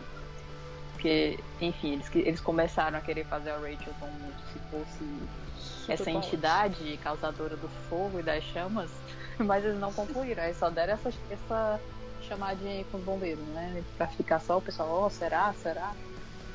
Se era isso, por que ninguém dá uma coronhada na cabeça dessa infeliz logo no primeiro episódio e já acabava o fogo? Pois é, ninguém imaginava, né? Caramba. Enfim. E tira, é, falando isso, continuando o que a gente tava falando da porta aberta, que é, a, vamos dizer assim, a saída da Don't Nod, de Don't Nod, nossa, coitada. Que é a saída da Deck Nine de arrumar a história do Nathan, sendo que não tinha, acho que mais tempo, não tinha mais como encaixar a história dele. Que é inventar, tipo, em, em meia cena de diálogo, sendo que só a primeira fala tinha legenda, quero inventar que o Nathan conseguiu sair um encontro com a Samantha e nesse encontro ele agrediu ela e nisso o, o médico eh, falou que ele teve um, um acesso de raiva, não sei o que e o pai é contra psiquiatra e tipo é tanta informação assim, sabe? É, toma essa enxurrada de informação aqui em um diálogo de parede que você não vai nem conseguir ver quem tá falando. Toma ele isso. E é isso aí. A história do Neito acabou assim. Muito bom, muito legal. É, que você que imaginava que ia ter uma super, um super desenvolvimento na história dele. Não, acabou assim. Abraços. Ah, eu acho que a única coisa que eles falam ainda do Nathan, que tenta concluir, entre aspas, a história dele, é naquela montagem final que ou aparece ele com a Samantha, ou aparece ela sozinha, dependendo da- do rumo que essa conversa deles tomar, que quem vai pro hospital, quem não vai, se ele quebra a menina, se a menina quebra ele. Enfim, aí tem no final dá uma mudadinha, mas a gente realmente não sabe como chegou àquele ponto, né? Porque é uma coisa meio aleatória de escolhas que fazem eles terem uma interação diferente. Aí é uma coisa meio como tudo nesse jogo, né? Eles começam e não sabem terminar. Ah, bicho, assim. Eu não sei exatamente o que dizer sobre essa coisa do Nathan, porque eu não entendi nem o propósito. O que, que eles quiseram dizer com, esse relacionamento dele com a Samantha? Ele, tipo, tem surtos de violência do nada? É. E não, não sei, eu sinceramente não sei. Tinha alguém que gostava dele e ele não se permitiu. Sei lá. Eu não sei, eu não sei. Porque pra mim não acrescentou muita coisa, não. Acho É. que a parte mais, assim. ah, dessa história toda, mais. Não sei nem se a palavra é legal, não sei. Mas é quando mostra o pai dele realmente pressionando ele, forma como ele é abusivo com o filho. Mas isso é uma coisa que a gente já sabia também. Foi mais que a gente viu, né? Como é que acontece. Mas esse negócio com a Samantha e querer dizer o quê? Que ele tem algum problema mental de. de, de, de fu- acesso de fúria? Não sei. E outra, como é que eles querem contar uma história num jogo de três episódios se eles não conseguem nem contar a história principal, que é a da Chloe com a Rachel? Eles co- colocam várias pequenas histórias, não conseguem terminar nem a principal, aí fica inventando de contar outras. Não deveriam ter feito isso, entendeu? Focado na principal, feito uma história boa, e as outras deixar só com um pano de fundo mesmo e pronto. Hum. Pois é. Ai, vamos falar de Twin Peaks. não sei nem como é que eu encaixo não, mas é porque eu lembrei de Twin Peaks. Porque a gente tá falando que a.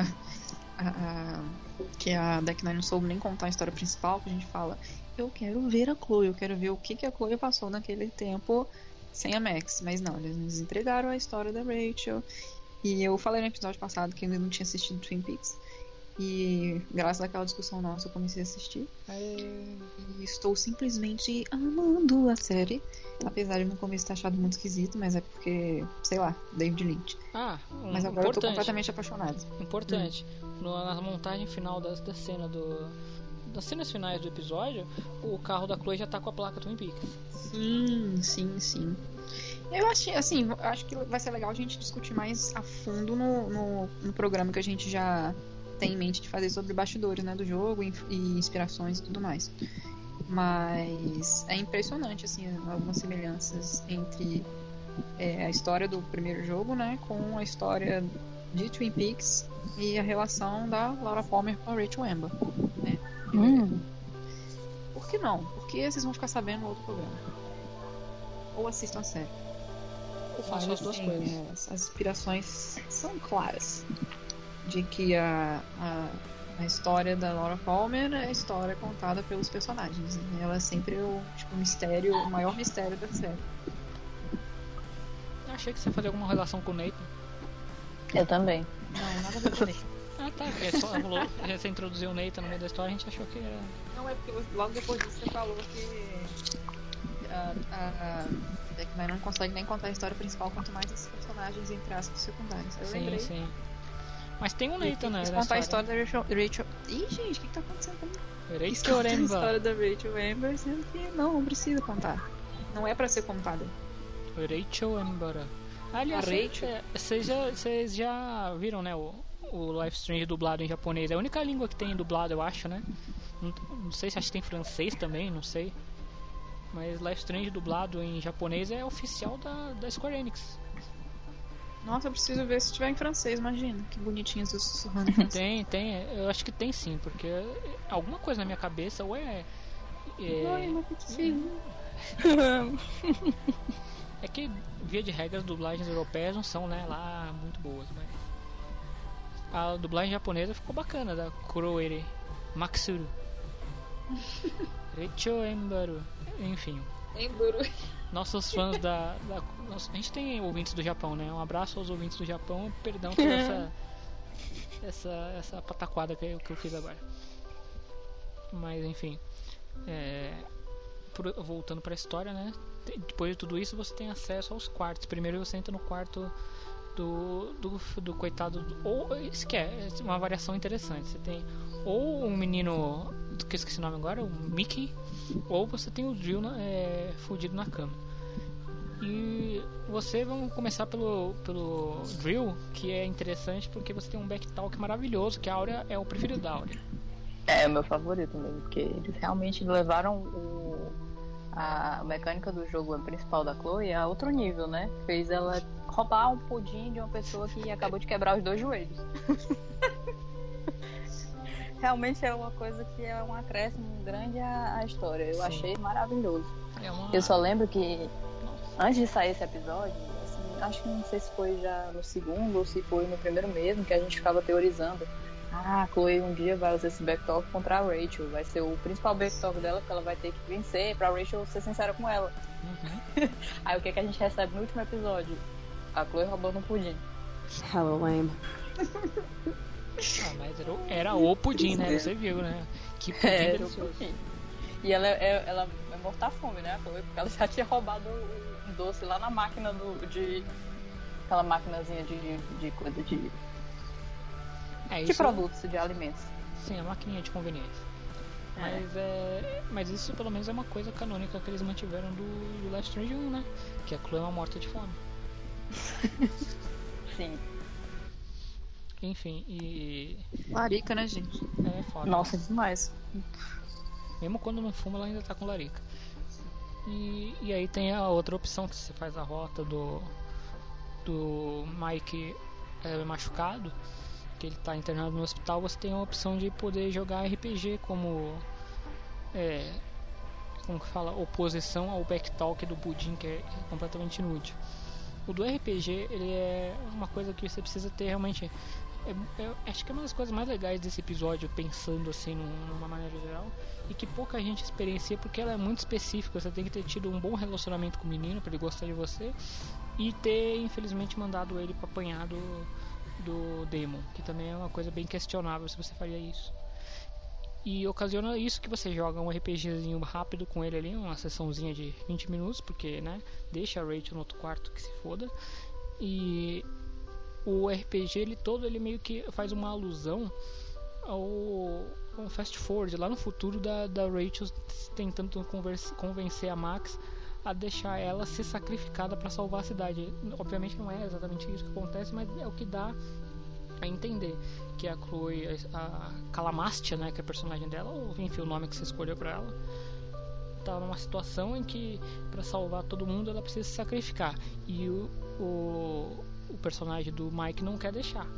E você tem que convencer ele no backtalk a aceitar que você deixa ser sacrificada.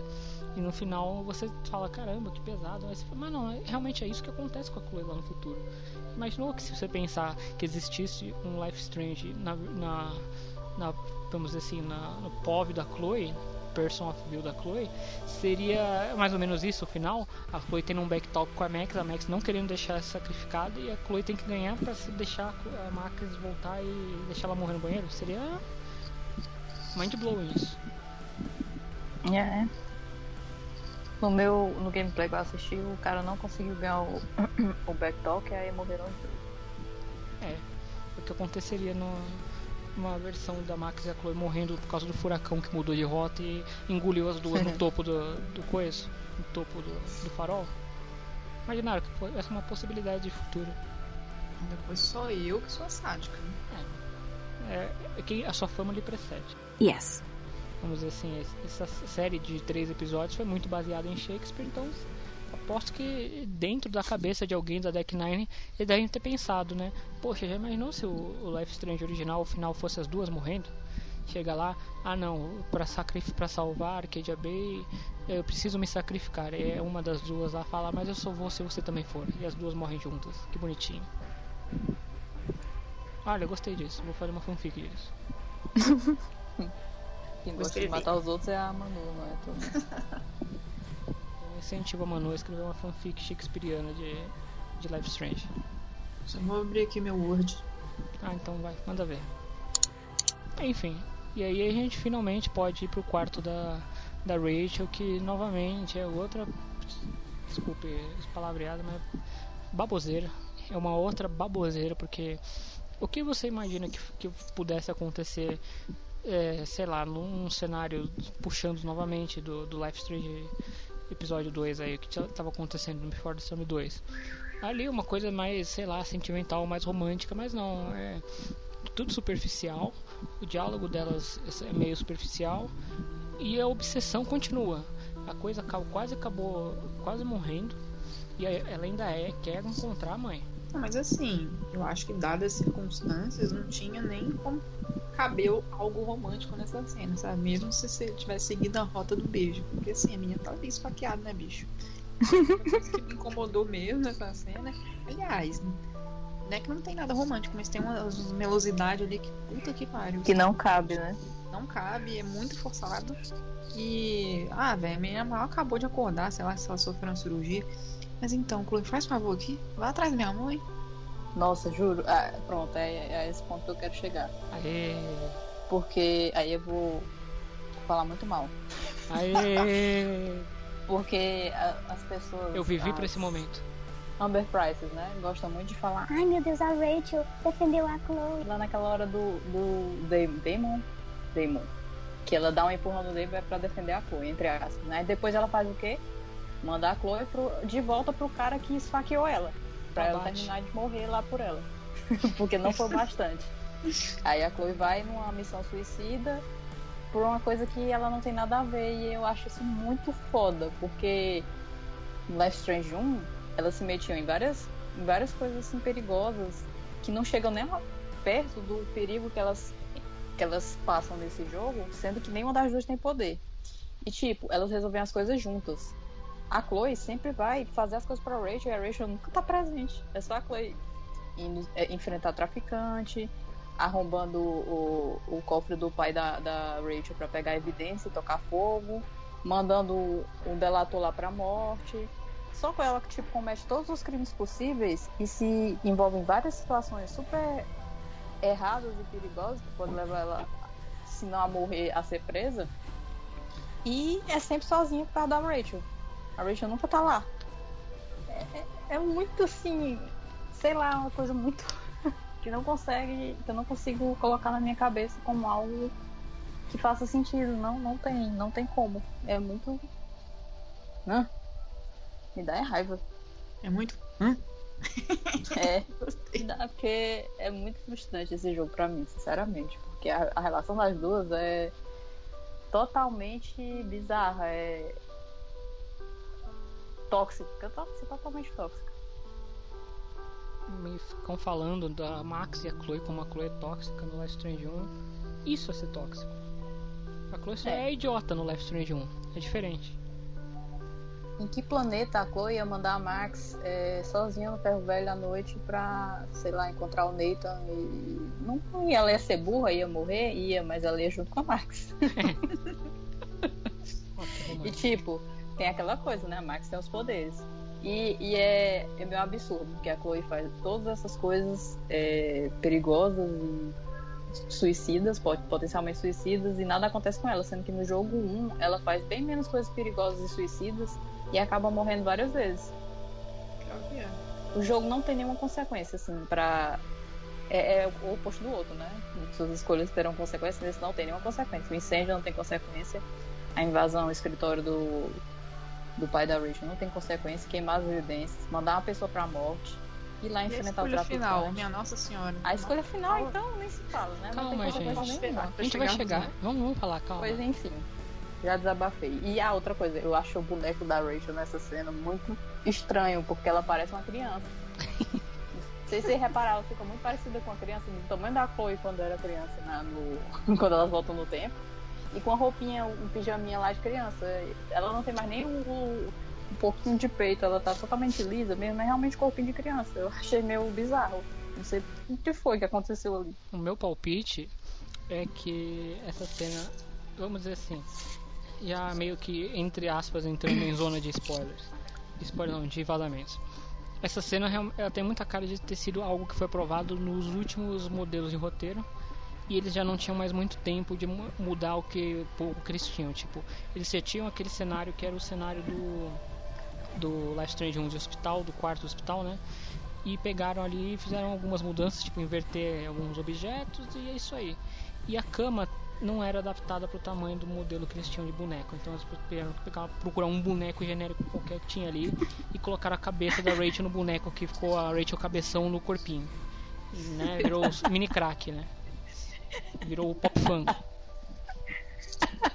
É porque é outra coisa, sem, sem querer menosprezar, é outra coisa que te tira do episódio, porque você fica olhando pra aquilo e fica, cara, isso tá estranho, velho. E tá, tá mó cena dramática, né? Eu vou, eu vou fazer isso por Sim. você, eu te amo. Não, ela não fala que te ama, mas né? Mas dependendo da rota, a, a, a Rachel ganha um beijinho da Chloe, né? Mas enfim. é? ganha um beijinho na testa, tipo. É isso aí, Ah, você ainda não bem que a minha não ganhou. É, é, é que. É, não, é, eu não sei, eu não sei. Ah, sua vez, Manu. Desabafa você agora. Eu já desabafei. Eu Desabafa levou a, né? Desabafa mais, aproveita. Quero Tá. desabafar mais pra frente. Ok. Enfim. E. É, tá, vai ter essa cena lá do boneco bizarro, mas aí você sai do quarto, a gente lembra que existia um tema também muito importante nesse episódio que foi renegado. Que foi até esquecido, vamos dizer assim. Que é o, o menino, que eu esqueci o nome dele, tanto que esque... foi tão esquecido que eu esqueci o nome do menino, Elliot. Que é o Elliot Stalker aparecendo ali, tipo, procurando de quarto em quarto. Assim. "Ah, O que você tá fazendo Ah, é. aqui, arrombado? É, eu tava aqui Assim, pra. é. pra Ele quer visitar- dar flores pra quem? É pros o menino lá acidentado. É, então, não é flores, né? É um bonequinho. Ou é flores, tipo, depende da versão. É um não sei. bonequinho. É um, é um É, hot- é, Melhores. Melhor. É melhor. melhore, amigo, É. melhore. Mas. melhore. Seja uma pessoa melhor, não se envolva com traficantes. Então, o cara que não tinha contato nenhum, tanto que a, a Chloe pergunta se é amigo dele. É, então, é, eu era. Ok, vai, não vamos julgar. E a gente sabe que ele não foi ali pela, Chloe, pela, por ele, ele tava se perseguindo a Chloe já. Por isso que ele tava procurando de quarto em quarto, porque se ele parasse e perguntasse ali pra alguém, ele sabia o que, que, que tava acontecendo. Ele viu a Chloe Esse entrar, cara não tem o que fazer, sério. tem, perseguir a Chloe. A Chloe também tem, porque ela tá tipo, o tempo todo sendo o capanga da Rachel, né? Então eles têm empate. Passando o pano pra, pra Chloe, a Chloe pelo menos ela não tem escola mais pra ir, né? É, verdade. Mas vai que era sábado. né? É, né? É, enfim. E aí tem esse papozinho dele aí que ele fica é, meio que querendo se meter, se intrometer na, na vida da Chloe. A Chloe pode, nas opções. Acho que não existe opção que ela consegue ser totalmente sincera, né? Porque também. Super. Não é nem assunto da Chloe pra, pra, pra Chloe ficar contando da Rachel, né? Você não vai ficar lá que a menina tá internada, você só sai de fininho. E o cara fica de olho em você. Nisso você segue sua missão, que a gente nem falou qual era a missão, né? Que a Rachel quer que você vá invadir a própria casa dela, ela te passa até a senha do. do. do. do ali, do, como que chama? Escritório. Senha do escritório do pai dela. Enfim. E aí a gente. que eu, que eu falei, né? A cena do hospital ela já é- começa a ficar bizarra. O jogo, agora em, em diante, ele simplesmente ele desligou o modo fazer sentido e ele só tá no, no modo a caralha. Foda-se agora o resto da história. Vamos, vamos que vamos. Porque nada mais vai fazer sentido nessa história pra vocês. Segura na mão da, da Deck Nine e vamos pular nesse poço sem fundo. Que.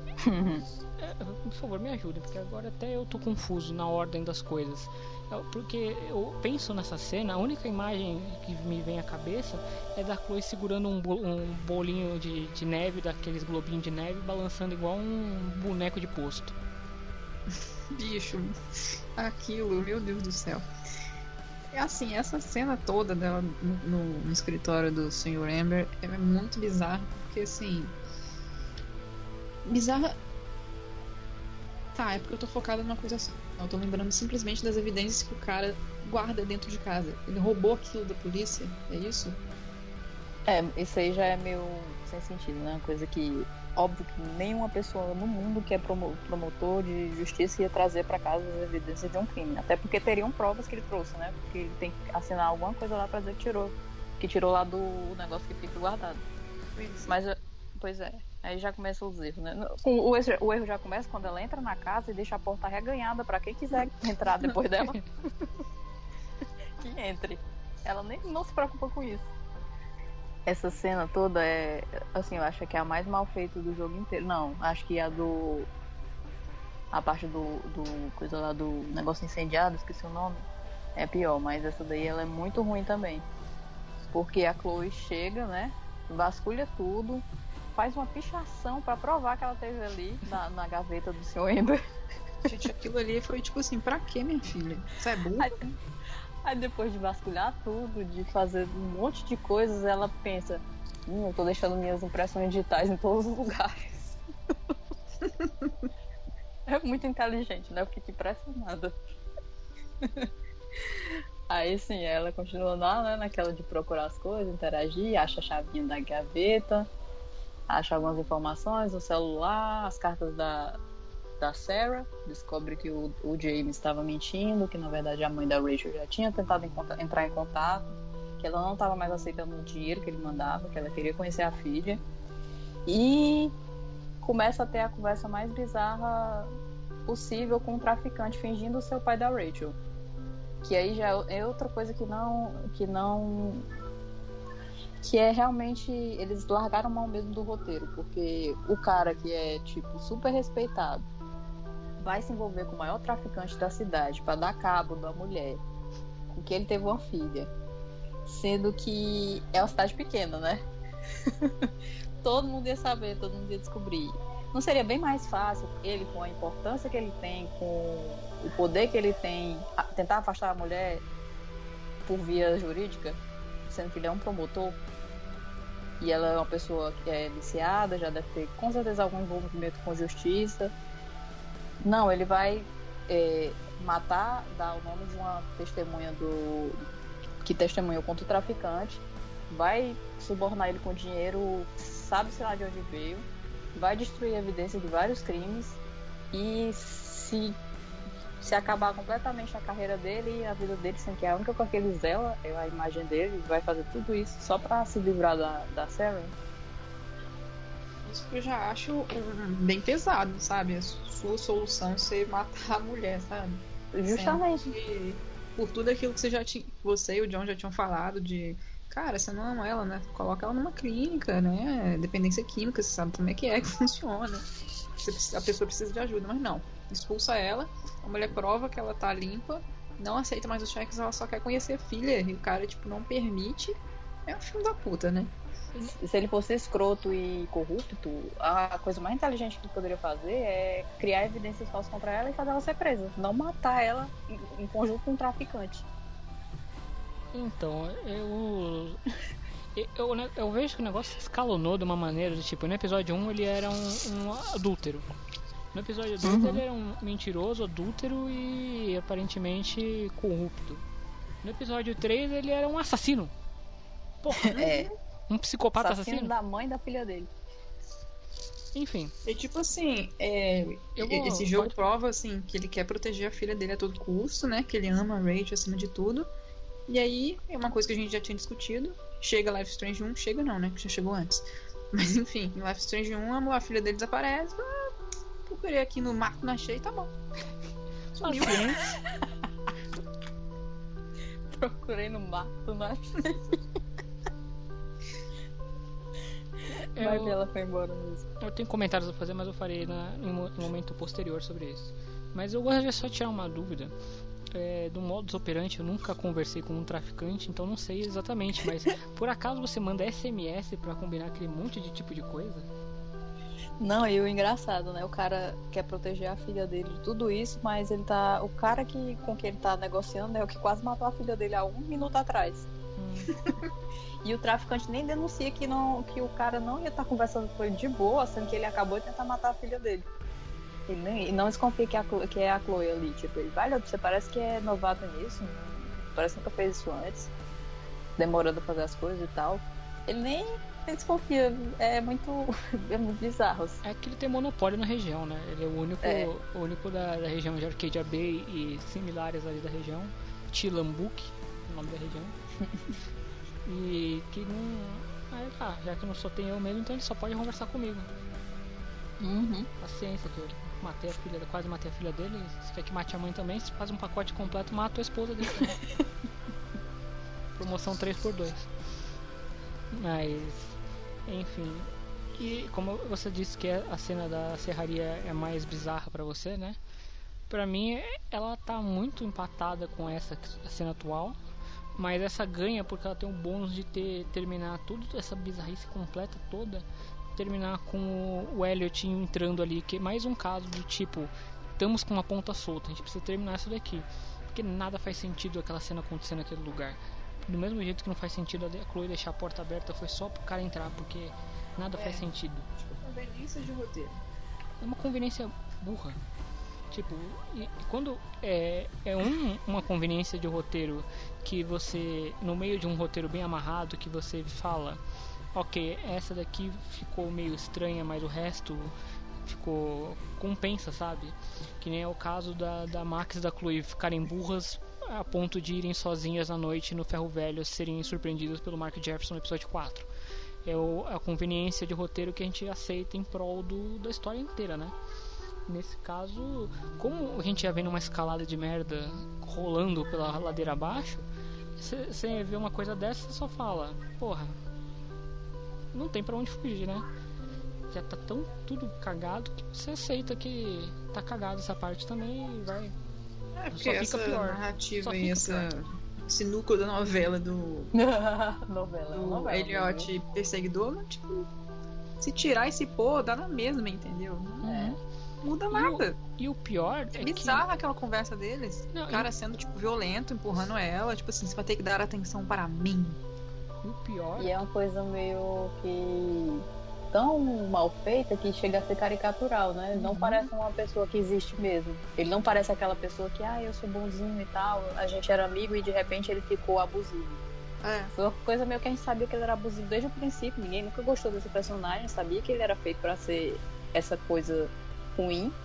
E foi até o final sendo ruim, até que chegou nessa coisa bizarra que foi nessa cena do, do escritório, que ele fica totalmente fora de si e começa a ser violento com a Chloe. E o pior de tudo isso é que isso é um tema que eu acho que deve. Pra mim, acho que o tema mais importante, até que todos os outros temas debatidos nesse episódio, é o tema do, de pessoa abusiva, de alguém é, desse nível sociopata que trata a Chloe desse jeito. É uma coisa que deveria ter sido pensada com mais cuidado para ter um desfecho que valorizasse isso. E não, é uma coisa que ficou super jogada, super assim. de- de qualquer jeito e que o pior de tudo é que o, o- nesse, nessa conversa bizarra todas as coisas que ele diz sobre a Rachel são coisas que são reais ele não podia estar ele não podia tá, ter razão ele, todas as coisas que ele devia falar deviam ser coisas absurdas do tipo sei lá a sua mãe não deixa eu falar comigo sabe essas coisas que um cara abusivo Uhum. fala devia ser nesse nível não as coisas que ele fala são coisas que é realmente que a Chloe manipula ela que a Chloe que ela tá cega pela Chloe são coisas que a gente sabe que são reais e que dão valor pro discurso dele que não deveria. Não, não tá certo esse tipo. Essa parte pra mim é a coisa que mais me incomoda nesse episódio inteiro no sentido de. de realidade, sabe? Isso não podia estar. não é essa a mensagem que o jogo podia estar passando. Ah, eu tenho a sensação de que o Elliot só existe no jogo para mostrar. Ah, foi assim que a Chloe se envolveu com caras. Pronto. É porque a Rachel salvou ela, né? que ela fala. Não, ela não chega a falar isso. Uhum. Ah, eu, eu tive uma fase boy Salvou toy. Ah, a Rachel me salvou.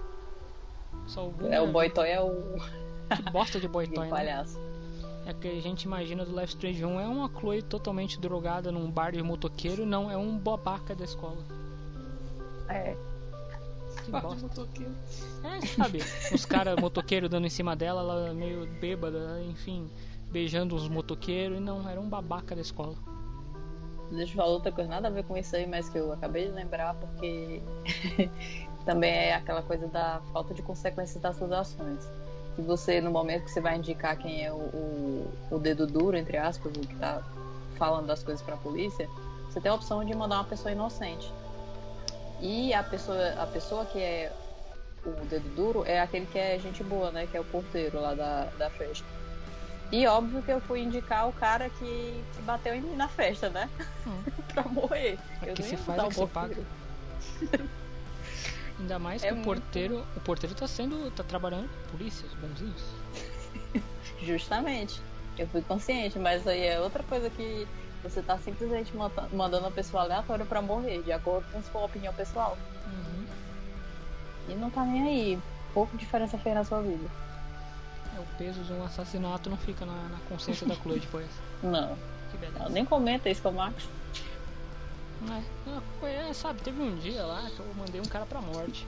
Ô, da hora. da hora. Pagaria esse tipo de conversa pra ter. fazer as dubladoras falarem isso. Seria divertido. que nem tinha em Comic Con antigamente. Enfim, voltando ao coisa. Tem um momento também interessante que é um momento que. Que eu novamente falei, esse, era um momento super pesado que tinha que ser super levado a sério e, e acabou sendo super mal conduzido. Que é quando a Chloe fica coada e ela tem que pedir ajuda pro 991. Nossa, 991. Eu falei em inglês agora, hein? 991. 911. E, e tem que falar entre aspas em códigos, né? Pra polícia salvar ela.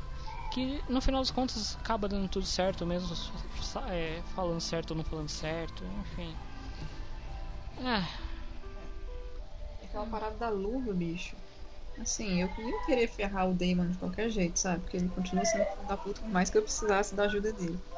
Aí ele pede, mas, ah, então destrói a prova aí pra mim. Em vez dela pegar a própria luva e e botar fogo nela, sei lá, bicho, taca fogo em qualquer outra coisa, joga na lixeira, espera queimar um pouco e fala que é a luva. Ah, Ela não é muito inteligente, né? Tem que pensar nisso.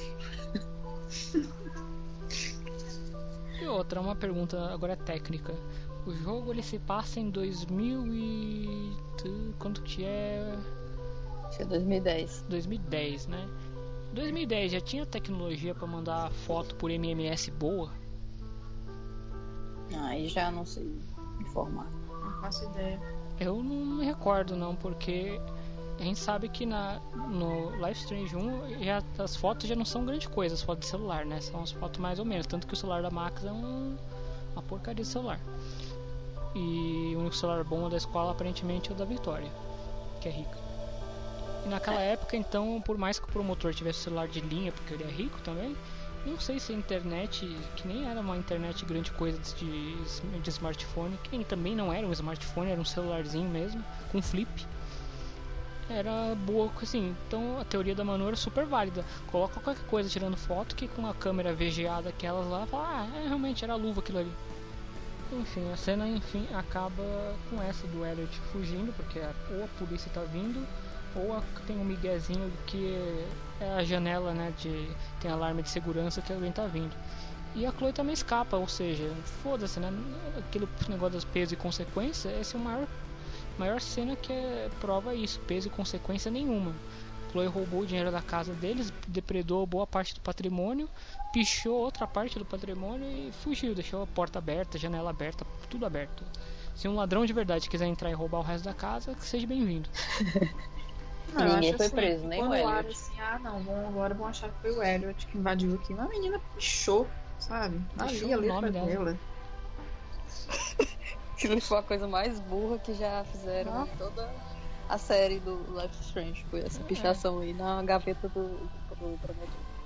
E o pior é que nem o Elliot foi preso. não- Simplesmente os caras chegaram lá, a polícia, olha, queimaram a evidência da, de um crime que aconteceu. Olha esse celular cheio de provas. Ai não, acho que ela leva, né, o celular.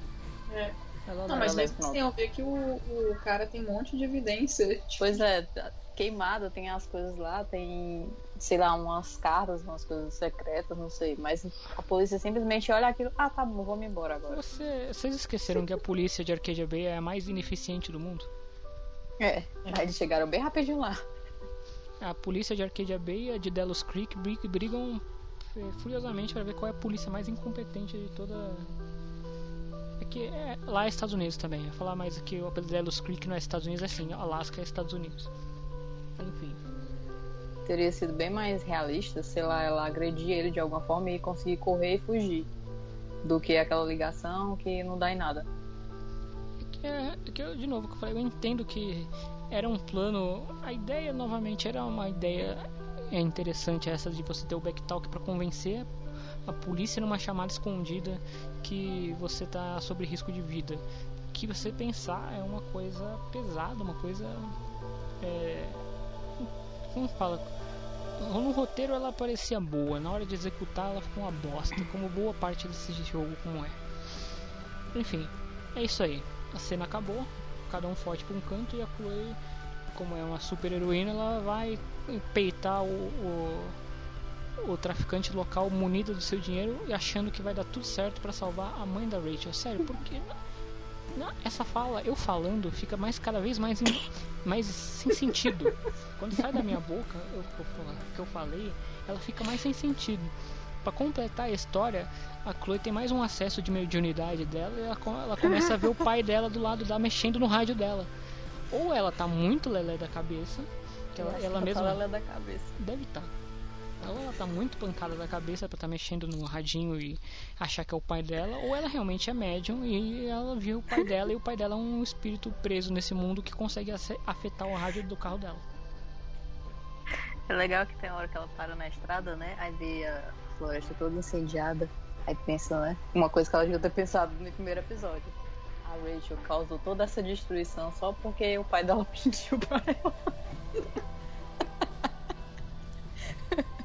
Aí aparece o pai nessa, nessa daí. é- Aí tem aquela conversa, né? E tem uma hora que eu não lembro mais a pergunta que, ele- que ela faz pra ele. Que ele responde assim, como é que eu vou saber eu tô morto? Sincero. Ela É ótima essa cena, assim, apesar de bizarra, ela é ótima. é alguma coisa do tipo, você Senso ainda... humor existe. É, você ainda me amaria se eu, sou, se eu tivesse algum segredo? Aí ela, claro que sim, mas você não sabe o nível do segredo. Tá, então me conta o segredo. Não tem como contar, eu tô morto. É, essa pronto, aí essa mesmo. É Errado- muito engraçado. Errado ele não tá. Fanta... O pior de tudo é que ele é um fantasma brincalhão. Fantasma zombeteiro. Super brincalhão. Sim, gracinhas. fantasma atrapalhando. Eles podiam ter. Eles também, mais uma vez, né? Eles ficaram no mesmo caminho. Porque começou como sonhos, aí de repente a Chloe tá tendo alucinação. Podia ser, sei lá, como é do Dexter, o pai do Dexter que fica falando com ele depois de morto. A gente sabe que é só mesmo a mente dele conversando e. sei lá, conversando com ele mesmo. Uhum. E, e é o que a gente tem a crer que é realmente isso tudo é alucinação da Chloe, que não, ela não é médium, né? apesar de ser É. um universo de superpoderes, esse é, uma controla fogo, a outra controla o tempo, é, não tem a Chloe não tem poder. E nesse caso em específico, definitivamente ela não vê o fantasma do pai. Mas futuramente a gente vai comentar algo sobre poderes que talvez seja um plot twist nessa história, talvez. Seguindo aqui, a gente já tá na reta final, que é o- a cena que a, a Áurea que mais odeia. Eu, eu gosto dessa cena num sentido interessante. Porque ela, ela lembra muito uma cena de boss de jogo de luta. De luta não, de, de ação, né? Um jogo de ação. Porque antes de enfrentar o boss, você tem uma antessala que você se prepara para enfrentar o boss. Você pega suprimento, carrega sua vida. Você pega até uma faca, né? Pra ajudar na, na, na treta ali, se quiser. Sabendo que vai ser uma burrice, né? É, Usar a mas- faca. Enfim, você pode pegar uma arma. Você, antes de enfrentar o Ganondorf, o Link pode pegar a Master Sword. Nesse caso, a, Chloe pode pegar a faquinha. E antes, eu esqueci de comentar isso também, antes ela chega lá, tá o, a van do, do Frank, né? Manchada de sangue ali. Alguém tem uma hemorragia muito ferrada naquela, naquela lataria. E se isso já não era sinal pra Chloe dar meia volta e voltar, não sei por que, que ela, ela seguiu em frente. Eu acho que aí já passou do nível de muito hormônio na cabeça pra loucura. Isso já me desculpa, não tem uma justificativa na minha cabeça. Não podia ser a mais gostosa da escola, Chloe. Me desculpa. Não vai, não, não, não- nada justifica vocês é, é, entrar no, no como quem a, a Áurea falou, uma coisa suicida como essa. Enfim, como você gosta dessa cena tanto do coração, pode terminar ela pra mim, por favor.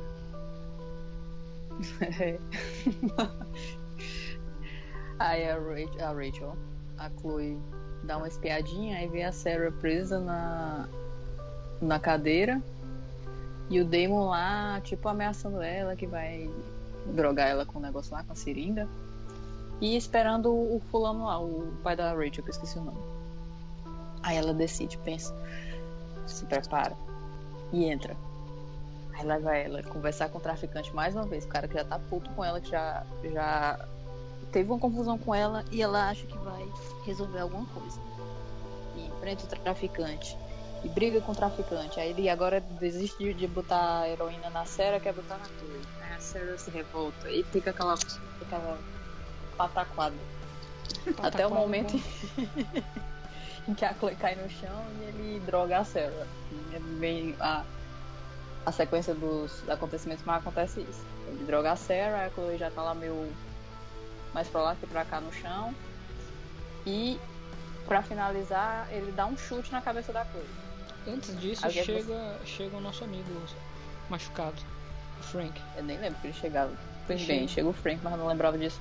É, porque senão a Chloe morrer, né? Que ela fala, eu lembro disso, que o coiso dá, aplica a injeção na, na Sarah. Aí quando a Chloe tá caída no chão, fala, ah, a gente vai ter que matar você também. Aí o Frank chega pra salvar a Chloe. Sim, e é engraçado, né? O Frank já tá Fudidaço. todo fudido e ainda vai ganhar a briga do Damon pra salvar a Chloe e a Sarah. Por quê? Qual é o objetivo dele nisso? Controle do tráfico na região. É, pronto. É, é, Mas não vamos questionar porque esse jogo nada faz sentido. Mas enfim, a Chloe leva um chute na cabeça e quando ela acorda, eu imaginei o quê? Que ela tava no meio de um sonho. Porque parece um sonho. Foi exatamente o que o Edu pensou no, no gameplay Porque dele. a mi- Tão abrupto que foi. Porque a Sarah tava amarrada, drogada, que o cara tinha acabado de injetar a heroína na, no- na veia dela. Lógico que ela ia ficar apagada por um bom tempo. Mas quando ela acorda, a Sarah tá lá bem sentada, fumando um Fumando. cigarrinho. E pronto, fim. Ninguém sabe o que aconteceu com o Demon, nem o que aconteceu com o Frank. E elas vão ter uma conversa, a conversa mais. Sem sentido, sem, É sem muito- propósito, sem nada da história. Uma conversa Não tem que você. rumo. Essa conversa não tem rumo. Não tem, porque não era pra Chloe estar tendo essa conversa. Quem é pra estar tendo essa conversa é a Rachel. Essa conversa Por não que, que a Chloe tá ali? A Chloe não devia estar ali. né? Não é a história dela, é a história da Rachel. Chloe, sai daí, vai pra sua casa. Não. Ela tá ali, mete uma coisa que não é pra ela e falando coisas sem sentido com uma pessoa que ela nem conhece. e, e o pior de tudo é que. Eu, eu vou falar logo, né? Do, do final, que o objetivo do jogo é você fazer a Rachel encontrar a Sarah. Das pessoas que encontraram a Sarah, que tiveram essa conversa, 10% conseguem. 10% das pessoas conseguem o objetivo do jogo, que deveria ser a coisa principal. O que final depende bom. de uma conversa que você tem que fazer uma combinação de respostas que é muito específica para conseguir fazer ela ir se convencer a conhecer a Rachel. E a cena que ela conhece a Rachel é tipo dois segundos Exatamente. de uma animaçãozinha sem, sem nenhum áudio, sem nada, é só ela se abraçando e pronto.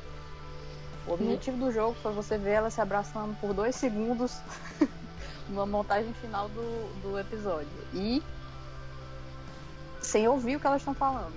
E o jogo, ele é muito canalha nesse sentido, porque você, pra fazer isso, a rota, você começa a fazer essa rota do final bom lá no, no, no momento que você não, não pode escolher beijar a Rachel, porque você tem que estar com a pulseira da Rachel para conseguir dar o gatilho em toda essa, essa, essa sequência de respostas certas para ter esse final certo. Ou seja, quem tá fazendo o negócio do chip, do romance, que é a maioria, não vai pegar, escolher ficar com a pulseira da Rachel para você poder dar a pulseira pra, pra Sarah no final do, dessa conversa maluca toda. E enfim, e por isso que o jogo é canalha, porque ele te dá um final bom quando você, a maioria não vai fazer esse final, porque não vai querer fazer, vai querer fazer o romance. Quem tá comprando esse jogo tá comprando pelo romance. É tudo tão Olha aqui, eu tenho uma dúvida fácil. sobre a pulseira da Rachel. Hum, Em relação a Strange 1, porque ela dá a pulseira pro Frank, não dá? sim. Sim. Ou seja, Aham. então, É. tipo, É isso aí. É isso aí. É. ela nunca deu pra Chloe. Não, pode. Isso que é o problema. Ela pode ter dado a pulseira pra Chloe e acabado nisso. Mas de alguma forma a pulseira vai parar no Frank em algum momento da história. Não faz Outra. sentido. Faz sentido.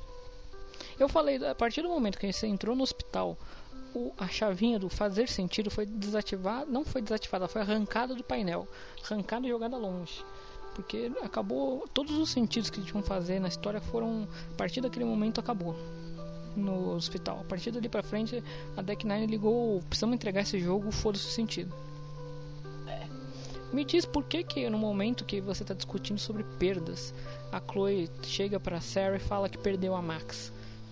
Ah, eu escolhi essa opção só Eu pra sei. ver, né, porque eu já não tava nem aí. Estão eu queria ver só ela falando da Max. É, perdi minha melhor amiga. Tá bom, eu dou vontade da Sarah falar, foda-se. Foi muito legal que eles botaram isso aí, não tinha nada a ver, ó.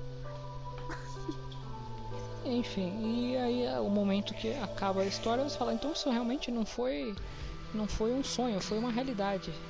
E fica e essa, essa cena fica mais sem sentido ainda. É, é isso. E falando em sem sentido, que eu falei que a temática do episódio era falar sobre verdades, né? Esse é o mote principal do episódio, do, da decisão final, que é uma decisão muito complexa. É você decidir contar a verdade de que o pai da Rachel tentou matar a mãe dela pra Rachel falar a verdade ou não. E o que mais me deixa meio confuso é porque caramba a Sarah vai falar pra não. Ok, eu entendo que o, o, o pai da Rachel vai dar uma condição de vida melhor pra filha dela, ok? Mas esse é o mesmo cara que tentou matar você. Por que, que você vai confiar num cara que tentou matar você? E ela totalmente queria conhecer a Rachel e tava É. desesperado pra isso. De repente ela não, tá, não quer mais. Tipo, ela fala como se ela fosse pegar a guarda da Rachel. Não, ela vai ficar com um cara que tem melhor condição pra cuidar dela. Tudo bem, mas você não queria adotar a Rachel de volta, entendeu? Você só queria Uhum. conhecer ela. Uhum. E nossa, isso não faz pra mim. É, não, essa. Não. Eu não sei nem o que falar, eu soltou o meme do. Eu soltou o meme de não, cara, não. Que coisa absurda. Isso aí que você disse é tudo burrice. Burrice. A gente já tá pronto pra xingar a escolha final? Fique à vontade. Toma. A partir de agora você toma o controle desse negócio. Vai embora, cara. Pode falar. Eu não sei nem como começar, na verdade, porque eu acho que eu demorei um segundo pra apertar o botão, assim, de do que, que eu ia escolher, porque, assim, independente do que você escolhe, foda-se, entendeu? Isso não influencia nada na história. Nada, Exatamente. absolutamente nada. Primeiro que nem mostra a consequência da Chloe mentindo pra ela e nem de contando a verdade. Porque todo o resto do, do jogo é simplesmente um clipe musical sem falas. e assim. Enfim, isso não influencia em absolutamente nada em relação ao desaparecimento da Rachel no Strange 1, todo, tudo que acontece.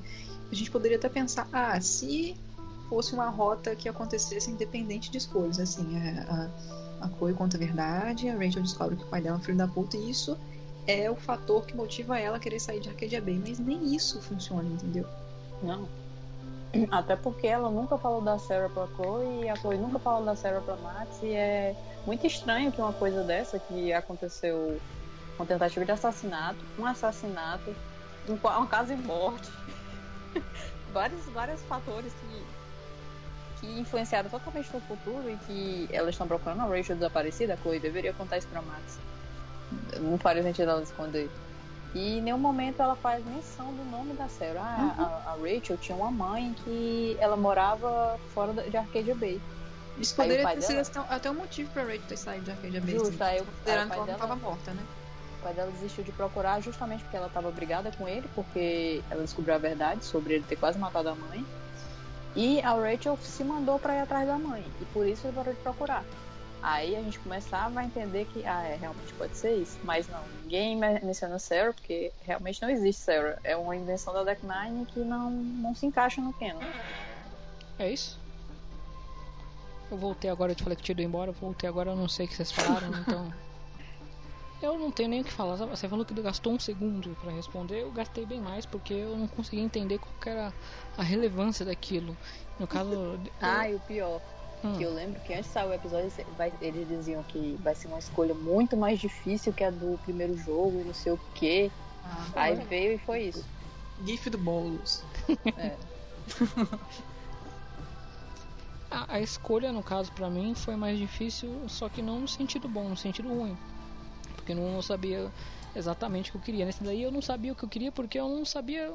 Tipo, é a mesma merda, cara. Você quer que eu coma é, sorvete com calda de chocolate ou sorvete com calda de chocolate meio amargo ou chocolate amargo? É é a mesma coisa, cara, chocolate. Eu tô com muita vontade de tomar sorvete agora, por isso que eu falei isso. E. é, tá muito quente. E. sei lá, eu. E aí, como você falou, vem toda essa montagem de cenas finais. E aí você já tá num, num mood, não sei como seria a tradução ao português disso, num humor, vai. Você já tá num humor tão desgraçado com de decepção do que é esse episódio, que você chega nessa montagem de cenas finais e te recompensa com um monte de merda pela frente também, né? Um monte de fanservice, né? Porque começa mostrando o destino dos outros personagens, né? Os secundários, a, a, a Joyce sendo pedida em casamento pelo David, é, a Vitória vendo, vendo o Eman tirando foto. Eu acho ali eu não. Pronto, tem isso, mas isso aí não, não fez muito sentido. Aí tem isso, dependendo da sua relação com a Samantha, ela vai estar lá com o Nathan ou não. E tem várias pequenas coisinhas. Aí começa a montagem da Rachel com a Chloe. Saindo da escola, indo com a Chloe. Pintando os cabelos e a Chloe já estão com o cabelo Gente, que é isso, sabe? Como que ninguém viu isso? Como deixaram passar um negócio desse? Preguiça. Total preguiça. Só pegaram o modelo do primeiro jogo e, e reciclaram. Ridículo. Aí tem a parte das tatuagens, delas lá mostrando as tatuagens, quem sabe que elas têm. Tudo feliz e bonitinho, elas no farol. Se você conheceu a Sarah, se você conseguiu convencer a Sarah, ela aparece lá também. Posso reclamar? E acaba. Sou- Aí vem a fatídica. Sou permitido, sou permitido reclamar? Pode reclamar à vontade. O... Foi feito pra isso. Obrigado. O problema, sei lá. O primeiro, o problema principal dessa montagem de cena é que realmente os caras pegaram o mote de Amber Price e falaram: É, galera, esquece que a gente fez no episódio anterior. Amber Price não rola. Tanto não rola que essa cena final a gente vai pôr uma música You Are My Best Friend.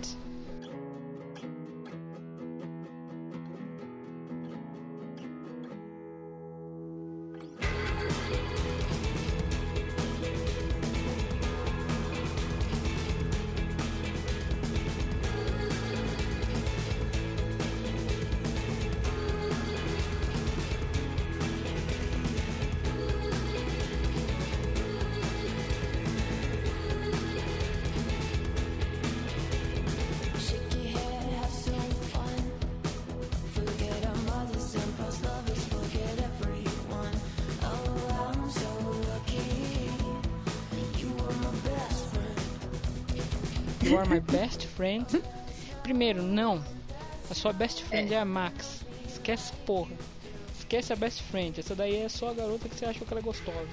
Best friend é outra. Segundo. Até esqueci o que era o segundo.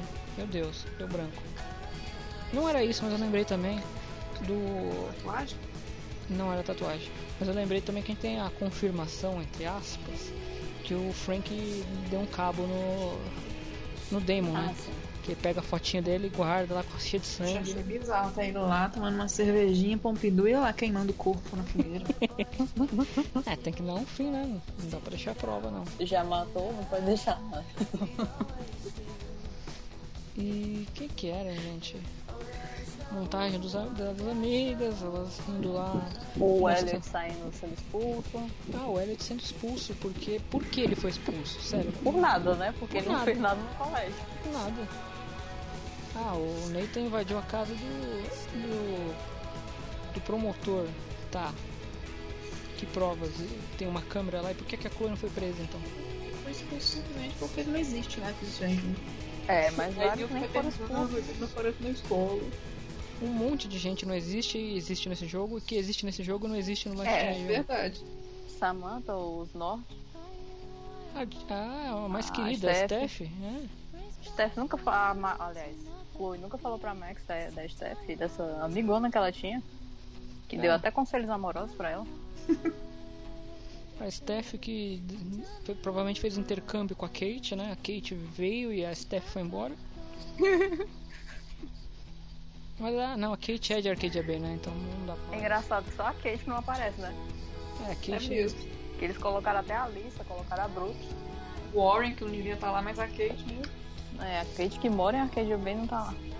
Ah, você falou da Vitória aquela hora. É muito bizarro que a vontade de, de, de ser fotógrafo tenha vindo de uma foto do- dela assistindo o Ethan tirar uma foto e não do desejo dela de conhecer o Mark Jefferson, de ter vivido numa família que tem uma galeria de fotografia. Não. É. Meu Deus do céu, como isso não faz sentido? Não- Desculpa, a Vitória é um dos pontos que mais me incomodam nesse jogo, perdão. O pior, eu acho, dessa montagem, fora não mostrar a evolução, tipo, eles poderiam ter feito isso, né? Já que não iam mostrar toda a relação delas. começar de uma forma bonitinha e tal, e se degradando até a Rachel sumir. Não, mas, Mas eles eles queriam. preferiram- Eles queriam acabar o jogo num, num patamar. Uma alegria, eles queriam acabar o jogo em alegria. É, mas não acabaram, né? Então, fiquem bem gravados essa ideia. Pra mim, nada me tira da cabeça que a Deck Nine quis acabar esse jogo é, num, num, num- vamos dizer assim, no humor de felicidade com a montagem final. Essa era a ideia da, da, da, Deck Nine. Talvez nem fechar ele tão fechado como fechou do tipo colocar a cena da Chloe da, da Rachel já com tatuagem e tudo mais, mas enfim. Essa era a ideia, mas não. Pós-créditos nós temos a cena que deixou todo mundo chorando, desgraçados da cabeça. Por favor, me digam vocês. Eu não Ah, senti eu nada. isso foi tudo conseguir sim. Eu acho que eles queriam terminar o jogo com aquela cena, porque eles têm aquela prepotência de, nossa, se você, jogador, quiser começar Live Strange pelo nosso jogo, pode. É. Porque aquela coisa ar, hum, que mistério quem começa, né? Before the Storm. E aquilo. Mas enfim, Acho. eu não, não, não sei, mas me fale então qual é a cena. E a cena pós-crédito, simplesmente o celular da, da, da Rachel chamando, que é a Chloe ligando pra ela com aquela foto de wallpaper que elas tiraram na cabine de fotografia. O telefone tocando sem parar e vai, a, a cena vai é, abrindo, né? O plano pra mostrar o cenário. A gente vê que é a mesa do, do bunker do Mark Jefferson. Mark Jefferson, falei Mike. É, com aqueles arquivos vermelhos que a gente conheceu. Você ouve barulho de flash, de, de máquina fotográfica. Então a gente sabe que é o momento em que a Rachel já está morta, provavelmente, e o Nathan tá lá tentando seguir os passos do mestre dele. Ou não. Ou a, a cena pode ser que eu falei. Pode ter sido uma das várias vezes que ela se fugiu pra dar umazinha lá com o Mark Jefferson no bunker e é isso aí, gente. Pode ter sido somente isso também. Porque a gente sabe que ela posava pra ele, que ela era super musa.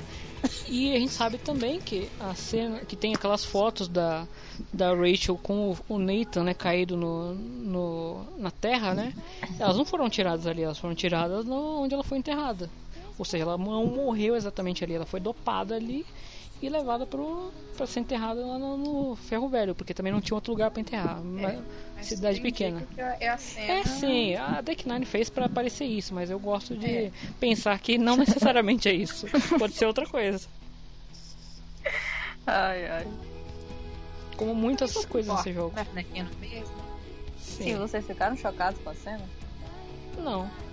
Eu fiquei, eu fiquei chocado que, que tenha terminado assim, porque eles, como eu falei, o jogo vinha de um humor pra te deixar feliz, legal, elas juntas vão conquistar É. o mundo.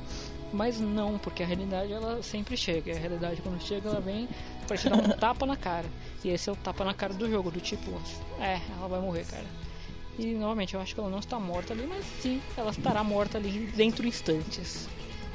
O que eu achava engraçado na época é. Eu já não tava gostando do jogo mesmo, então não tava emocionada. O que eu achei engraçado na época é porque as pessoas estavam realmente alimentando aquela percepção de que a Rachel não tava. tinha uma possibilidade de ela não ter morrido, né? Aí ficaram revoltados quando descobriram que eles colocaram essa cena justamente pra definir que a Rachel estava morta. Aí Isso é toda tão aquela comoção. Nossa senhora. Mas a gente conhece de pesso- a gente conhece pessoas que mesmo com a cena, mesmo sei lá que se tivesse a cena é, nua e crua da, da Rachel morrendo, iam continuar defendendo que a Rachel estava viva de algum jeito milagroso, sei lá. Pois é. Ela mora em Portugal? Pode Mora. morar, pode morar. pode morar em, em Samboa, Nova Guiné, Guiné-Bissau. Todos os países de língua portuguesa que estão nos ouvindo, um abraço a vocês. Muito respeito por vocês. Todos vocês literalmente estão nas melhores condições que o Brasil nesse momento, porque o Brasil está no final da lista de países que lidam com a pandemia. Obrigado. É, O que, que eu ia falar? Bateu a depressão agora. Isso me deixou mais triste do que, do que o final triste. Porque isso é a realidade. É... Enfim, e o jogo acaba desse jeito. Que realmente ele é um, um jeito triste de acabar. Eu, eu, por mais que eu não tenha. Tipo, acho que pra mim foi mais choque de realidade do que tristeza em si. Porque a tristeza a gente já tem, né? E tristeza por tristeza, o episódio bônus vai ser muito mais triste que isso. E eu acho que o choque de realidade ele é realmente é para te deixar o jogo terminar na bad, ficar porra, hum, ela vai morrer. E outra, para deixar também aquela coisa, aquela teoria grandiosa de realidade paralela, meio que fech- fechar essa porta literalmente, né? Que sempre tinha aquele cantinho de esperança tanto da Rachel estar viva quanto desse jogo ser uma realidade paralela, ser um, um mundo em que a morte da, da Rachel, já que tem tanta diferença assim, já que essa Rachel é tão diferente da Rachel antiga, dessa ser um- uma realidade em que a Rachel é gente boa e que ah, elas duas não vão morrer. Enfim, mas não, não é bem assim. Gente, mas mesmo assim, com essa teoria, é uma teoria tão absurda que não tem como levar em consideração pessoas em sã consciência. Mas o jogo é absurdo. É muito, tipo, vocês não estão vendo Lost, não, gente. Ah, mas o jogo é absurdo. O jogo tem fumaça preta igual Lost, então. Isso tem muita coisa. Então, é, tá aí uma boa comparação. O Before the Storm Se tá. vocês falassem que aquilo ali era o purgatório das duas. Pode ser, pode ser. O, se for pensar agora, fazendo comparação, o Before the Storm ficou muito mais próximo de Lost do que de Twin Peaks. É. Não, Twin Peaks você não pode nem comparar, porque, né? Tipo, revive, é como se tivesse revivido a Laura Palmer e. Enfim. Ah, eu já cansei de falar isso. Ih, rapaz. Mas eu tô repetindo isso toda hora. Mas vamos falar disso no nosso episódio sobre bastidores. Reviver a Lara Palmer, ih, rapaz. Você ainda não Eu viu nem o episódio que tem, 7. tá? O filme dela, tá, gente? Mas enfim. Porque, enfim, a proposta da série era aquela coisa, né? Criar um mistério em volta dela. Enfim, e como eu tava falando, é... esse é o jogo definitivo. Ele realmente ele não. Ele. A gente tinha o Life Strange 1, que existia a Rachel Amber, que era um modelo que existia da Rachel Amber. Veio o Before the Storm e deu um retcon. Eu, eu, eu- me dói dizer isso, mas a Rachel Amber que deveria ter sido feita, ela não, ela sofreu o retcon. Ela não existe mais e a Rachel Amber que todo mundo acredita e que todo mundo conhece, Uhum. que os quadrinhos conhecem, que os livros conhecem. É essa Rachel Amber, queira nós três gostemos ou não. São nós três contra o resto do mundo. E o resto do mundo aceitou essa Rachel Amber, e tanto que ela é a canonizada e atual criatura que existe, que tem praticamente ela é co- co- co-protagonista das HQs até hoje em dia. Então, esse é o modelo, a personalidade dela é essa, o modelo físico é essa também, que me deixa revoltado. E, enfim, é o que o famoso aceita que dói menos. É, o- pra gente é o, mo- o nosso moral da história para nós três, aceita que dói menos. Ah, velho, na verdade pra mim não é nem tem que aceitar, sabe? Eu tô muito tranquilo, confortável na minha posição de não ter pra mim que me foda Storm Canon pelas razões que eu já falei trocentas vezes aqui. Assim, se o fulano, o ciclano acha que é Canon, que a Rachel é aquela, que ela tiver um relacionamento amoroso, ok. Tudo bem, seja feliz. Mas pra mim, tipo assim, o jogo que arrebatou meu coração, que é o Life is Strange, é o 1, sabe? E acabou. Isso. Foi uma bobalada. Acabou mesmo, porque o 2 também é ruim. Então. Exato. O que eu acho mais triste desse jogo como um todo não é nem a questão de eles fugirem do canon nem nada, é simplesmente fazerem uma história que é, é muito mal feita, é muito mal planejada, é um roteiro fraco, é, sem criatividade, sendo que a gente passa um tempinho conversando e já pensa em soluções melhores para para coisas que eles que são pagos para fazer isso, que tem tempo de sobra para fazer isso e trabalham com isso não, não pensaram. Ficam com essa história da mãe da Rachel, uma coisa que não ia. Desde o princípio dava pra saber que não ia se encaixar, porque em nenhum momento ela é mencionada lá na frente. Eles têm que trabalhar com uma coisa que já existe na história, que é mencionada, ou que não vai ser. não vai entrar em conflito com o futuro, né? O futuro, no caso, o futuro do jogo, né? O presente lá. Em nenhum momento eles pensam isso, que qual é o sentido que faz a Rachel ter um pai promotor que cagou e andou quando ela sumiu? Ficou a, a Chloe lá procurando ela sozinha é, e ninguém mais ligou. É, são coisas assim que, sei lá, é, é realmente descaso, eu acho. E pior, com, a- com o sumiço da Rachel, você teria uma candidata número um a ser a, a culpada, que seria a mãe, né? E ninguém também menciona isso no Life Strange 1. Então não É. existe a mãe, não existe nenhuma das duas mães, né, no caso. Não existe pai, não existe ninguém nesse contexto. E Pois sobre é. essa questão de canon, tudo, é, eu acho que cada vez mais isso vai ficando mais nebuloso dentro dessa franquia, dentro do- até do Don't Nod Universe de jogos que eles criaram. Mas essa é uma coisa que a gente vai discutir no final desse programa ainda. Então continue, não desista. Desde o começo, a Deck Nine sabia que fazer um jogo de fanservice ela precisava conquistar o fandom de Life Strange. Parte dele, né, no caso. E com as notícias que nós temos atualmente, com os rumores, boatos, é isso, eles pensaram mais em como agradar os fãs, usando vários artifícios de nostalgia e de vamos botar aqui uma personagem que vocês estavam curiosíssimos para saber mais. E é isso. É um plano, plano maligno. E a gente tava falando antes também do, sobre a ideia de é, como esse roteiro é mal, mal organizado, tudo, e como as coisas. É, você- mesmo falou né, que não, é, não acreditem no relacionamento delas e tá bom. Só que nem a Deck Nine acreditou no relacionamento delas a partir do momento que chega no episódio 3 e tudo que você fez do 1 do um e do 2 vai pro espaço e dane-se. E como eu falei, é, por mais até que você goste das personagens, eles terminam em cima do muro. Eles não têm coragem nem de ir pra um lado nem pro outro.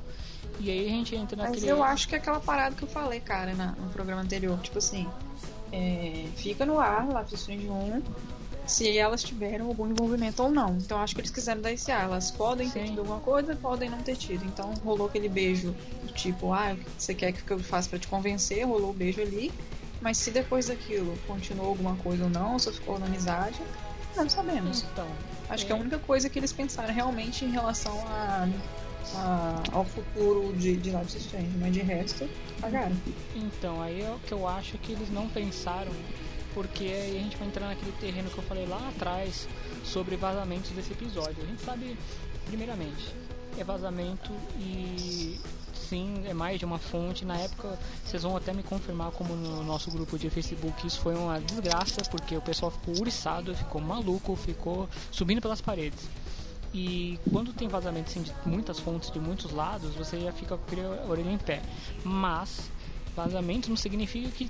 Ih, gente, isso ia estar mesmo no episódio, hein? Isso, cortaram porque eles são maldosos, hein?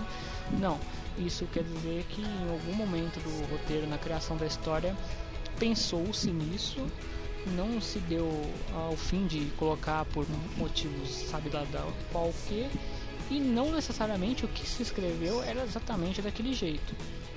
História que aconteceu uns dias, dias não, uns semanas antes da data que era originalmente sa para sair o episódio, vazou no Reddit, no 4chan, em Tumblr, Tumblr ainda era uma coisa bem usada na época, coisa, é, textos e áudios do, do que seria o episódio 3, né? E todo mundo, pelo que Mar falava do episódio 3, todo mundo tava maluco. Vocês lembram disso, né, no Facebook? Mais ou menos. Ah, minha memória, né? Eu acho que a Áurea deve lembrar porque existia uma política no Facebook de condenar vazamento, né? E todo mundo queria falar do vazamento e não podia. Ficava aquela, aquela vontade de, de comentar, não era? Uhum. Enfim. E depois a gente vai deixar na, na, na descrição os links e os áudios disso que estão aí até hoje. Acho que a própria é, Square Enix e a Deck Nine nem se preocuparam em tirar do ar essas coisas. Simplesmente porque são materiais que não vieram, né? Não, não vieram a ser a público. Que provavelmente um, um ou mais leakers do que aquelas pessoas que jogam, são os beta testers que jogam o jogo antes de lançar para testar a reação da audiência, para ver o que, que acha. Enfim, isso todo jogo tem. Imagino que jogo de, de narrativa precisa ter bastante disso porque a história conta muito, né? E cada cada decisão que desmembra em várias opções deve ser mais difícil ainda você ter uma reação da audiência para cada uma dessas coisinhas. No jogo linear, você mexe ponto A do ponto B, sei lá, os caras não gostaram que a Ellie matou cinco cachorros, reduz aí pra três. Então é muito mais fácil de resolver, porque não é um jogo de consequência variável. Mas enfim, eu acho bacana a gente discutir, são vários pontos, então a gente vai discutir rapidinho aqui os pontos que vazaram disso, o que a gente acha deles, né? Eu, eu acho que tem alguns muito bons, inclusive. Vamos lá. Ponto número 1. Um. Houve uma cena que a Steph e a Chloe falavam sobre a Rachel. Eu- isso eu acho que é aquela parte do hospital, né? Que elas têm dois segundos de fala e elas não se falam mais. É, pode ser. Pra mim, essa é a parte aí. Chloe diria a Steph que ela estava percebendo que era lésbica e supostamente seria uma, uma linguagem muito mais explícita. Não, um, uh, não sei, não posso gostar, posso talvez gostar de garotas, enfim. Essas eu acho que é, é uma cena que também talvez tivesse bem adiantada e a Square Enix pisou no, no, no freio e falou: Pera aí, a gente não pode ter uma cena que ela é, fale com todas as letras, seja literal. Sim. Eu não sei se a Square Enix, ela. Será que ela barraria mesmo um negócio desse? Eu acho que é mais fácil essa teoria ser verdadeira do que a teoria de que a, a Deck Nine decidiu não levar isso pra frente porque isso seria meio que oficializar a sexualidade dela e coisa que a Donald não fez. Uhum. Eu acho mais fácil ser régua da, da Square Enix. Tem cara de, de não só ser ré- régua da Square Enix, é que apesar de des- essa cena ela falar que a Chloe assumir, se assumir ser lésbica, sair do armário, mas não necessariamente ia confirmar o canon do Amber Price, porque até aí não é a Rachel confirmando que também tem sentimentos. Eu acho que essa era uma cena que podia ter ficado, mas realmente que foi limada com esse medo de confirmações aí. E, sei lá, não Mas sei. eu acho meio bizarro também a Square Enix barrar um negócio desse, sendo que tipo, tem um beijaço no jogo, sabe? É, então, não sei. coisas Qual que é o nessa medo, né? rota. Por quê? Qual é o medo disso? Não sei, não entendi também. Mas eu acho possível que tivesse e por algum motivo, sei lá, bizarro, mandaram cortar. Ponto 3. Chloe e Steph iam se abraçar. Ok. Estão no hospital, tudo- cada uma tá na merda, então não tem problema nenhum. Tá bom. É, Por que, que tem esses pontos, eu acho? De, eu acho que a cena é realmente que tem pessoa que viu isso acontecer na animação e relatou, escreveu lá, relatou. Fulano e tal se abraça. Ok. Normal, porque tem, eles fazem muitas animações diferentes, então é plausível que tenha, essas coisas aconteçam mesmo e os leakers vejam isso acontecer. É, existiriam vários beijos, tá? É meio vago isso, mas é, é aquela coisa, a mesma coisa que eu falei no ponto anterior. Talvez existisse algum beijo nesse episódio e eles testam vários tipos de animação de beijo, até um ficar bacana, né? Então, falar que foram Uhum. vários beijos não quer dizer que, meu Deus, as Amber Price iam se beijar o episódio inteiro. Eu lembro isso na época, muita gente falando isso. Não, eles. Ou então, Pode falar. ou então seria como o outro beijo, né? Teriam gradações, de Sim, acordo com sim. sua relação. Aham. E. E é aquilo que, exatamente isso que você falou. Pode ser é, várias gradações é, num mesmo beijo. Podem ser testes de, dos mockups dos personagens se beijando em, em situações diferentes que eles talvez iam tentar encaixar no episódio. É, ah, próprio, dando de novo exemplo de The Last of Us, o beijo, super beijo principal, o melhor beijo da história dos videogames, da, da Ellie com a Dina. Elas, meninas, se beijaram várias vezes para encaixar um beijo bacana, um beijo que o, o pessoal. É, ator, né? Beijo técnico. E, e até ficar bom, eles poderiam ter animado várias vezes o beijo novamente. Não quer dizer que, meu Deus, ia ter beijo em todos os momentos do, do episódio. Eu nem sei em que momento nessa história maluca eles iam encaixar um beijo, mas enfim. Vamos lá. Esse foi o ponto 4. Ponto 5. Houve uma cena de sexo implícita. Aí, calma lá. Muita calma nessa hora. Não quer dizer que as Amber Prices iam mesmo se pegar ali na cena do quarto e a Deck Nine cortou por maldade ou só não mostrou. Antes da gente eh, continuar, é bom dizer que a Deck Nine tinha planos para fazer vários finais diferentes, de acordo com as gradações de intimidade que os personagens iam tendo. E é, ia ter uma cena de sexo delas que, é, dentro dos planos, talvez fossem cortadas por tempo, timing principalmente, porque timing nesse episódio para ter cena de sexo, what? E acabou sendo tirado porque talvez não tivesse brecha para isso, né? Especialmente brecha para isso, porque ok, como a gente no episódio anterior, tinham várias gradações que levavam a diferentes tipos de beijo, ou abraço, ou nada disso. E agora imaginar que isso ia escalonar para uma cena de sexo implícito nesse episódio, eu, só consigo imaginar isso acontecendo na cena do quarto, do começo do episódio, mas ok, você acabou de descobrir que a sua mãe, a sua mãe É muito, é, muito bizarro. é, é uma mãe adotiva, tá ok. Eu- Vamos pro não tava- Quê? A Rachel não tava nem querendo falar com a Chloe e ela de repente vai transar. É. Ah, eu descobri que minha vida é uma mentira, que minha mãe é uma pessoa que eu nunca conheci, que me abandonou, que é drogada e tal. Vamos transar. Como assim? Nessa cena tem uma hora que a Chloe tá vendo alguma coisa na parede, não sei, que eu tava vendo gameplay do Edu, né? E ele vira a câmera e mostra a Rachel na câmera. Ela tá tipo vidrada olhando pra parede, eu achei que ela tava morta. É, Morta de vontade de transar. exatamente. Então, no- Gente, eu acho que a gente não tem condições. eu acho. Porque o, Não, o beijo já foi um pouco. foi um pouco afoito. Agora, se mudar do beijo direto, porque no mesmo dia, algumas, uma hora depois, vamos dizer, né? Que teve a conversa lá com os pais dela. Uma hora depois já vão transar. Então, eu acredito que não teria, não tem clima pra ter, mas eu acredito que essa discussão tenha passado na cabeça da, da dos escritórios da, da Deck Nine em algum momento. Pior que eu acredito. E se eu não fosse- duvido, não, do jeito que eles Não. são sem noção. Não, nem um pouco também. E se a gente parar pra pensar, essa Rachel, nessas condições, não teria condição nenhuma de fazer isso, especialmente porque a gente acredita que ela seja. é, o único B dela é B de piscate. Mas enfim, desculpa os fãs aí. Mas nesse caso, falando sério, agora sem brincadeira. É, talvez a, a Rachel que a gente conhecesse antes, a que fumasse, fosse loucona, tudo mais, num momento de raiva, sei lá, faria um sexo de raiva naquela cena? Talvez, talvez num outro contexto, num outro universo, talvez, mas essa Rachel sem chance nenhuma, não tem não existe clima, não existe personagem com abertura pra isso, não existe intimidade entre as duas pra isso nesse momento, tipo, OK, vamos pensar então no supra no outro ponto agora. Um sumo super romântico das duas. As duas realmente fizeram aquela rota anterior romântica, elas dormiram de conchinhas e começou a tocar aquela música romântica e começaram a se beijar. Rolou pra isso? Não, também não. O máximo que eu consigo ver é se beijando, dormindo abraçadinhas romanticamente, porque não tem abertura, eu acho. Não tem abertura naquele momento pra elas terem esse tipo de intimidade. Falar que existem hormônios da adolescência, né? Talvez de um beijinho inocente de consolo ia partir pra outro. Da Chloe, talvez. Ah, Porque a Não. Chloe tá muito. Não vou Corta. cortar. Não vou cortar. Não, não. Eu não vou cortar porque com, combi- combina com a minha fala. Da Chloe, talvez. Talvez. Talvez.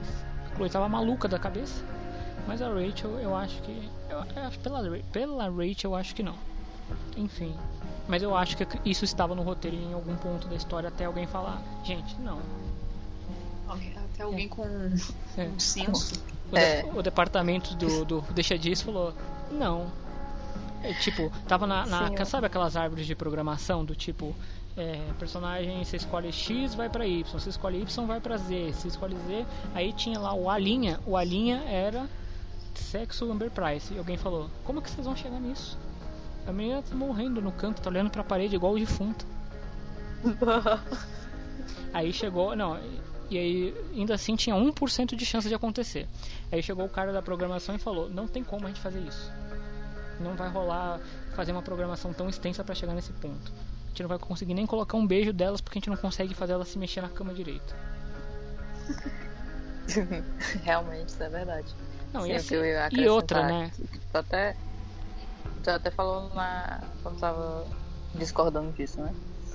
Que eu imaginaria a Rachel fazendo esse tipo de coisa no momento mais à frente, que ela já tá numa vibe mais autodestrutiva.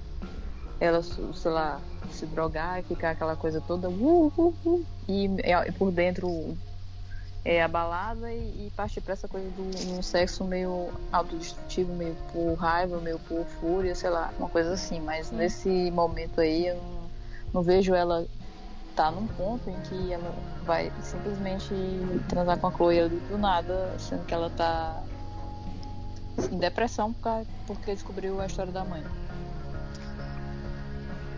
Gente, no fim das contas, vamos dar graças a Deus que não aconteceu isso, porque se eu tivesse visto isso no meu jogo, se eu tivesse ali na TV, eu não sei o que eu seria capaz. Ia ser muito engraçado essas bonecas que elas mal conseguem se mexer direito. Não, mas, Mas é é porque isso. isso é uma coisa sugestiva, É isso né? que eu ia Acho falar. não ia chegar a acontecer nada. É. No máximo, sei lá, alguém começando a se despir. É, então, é isso que eu ia falar. Eu Jogando as acho que fora.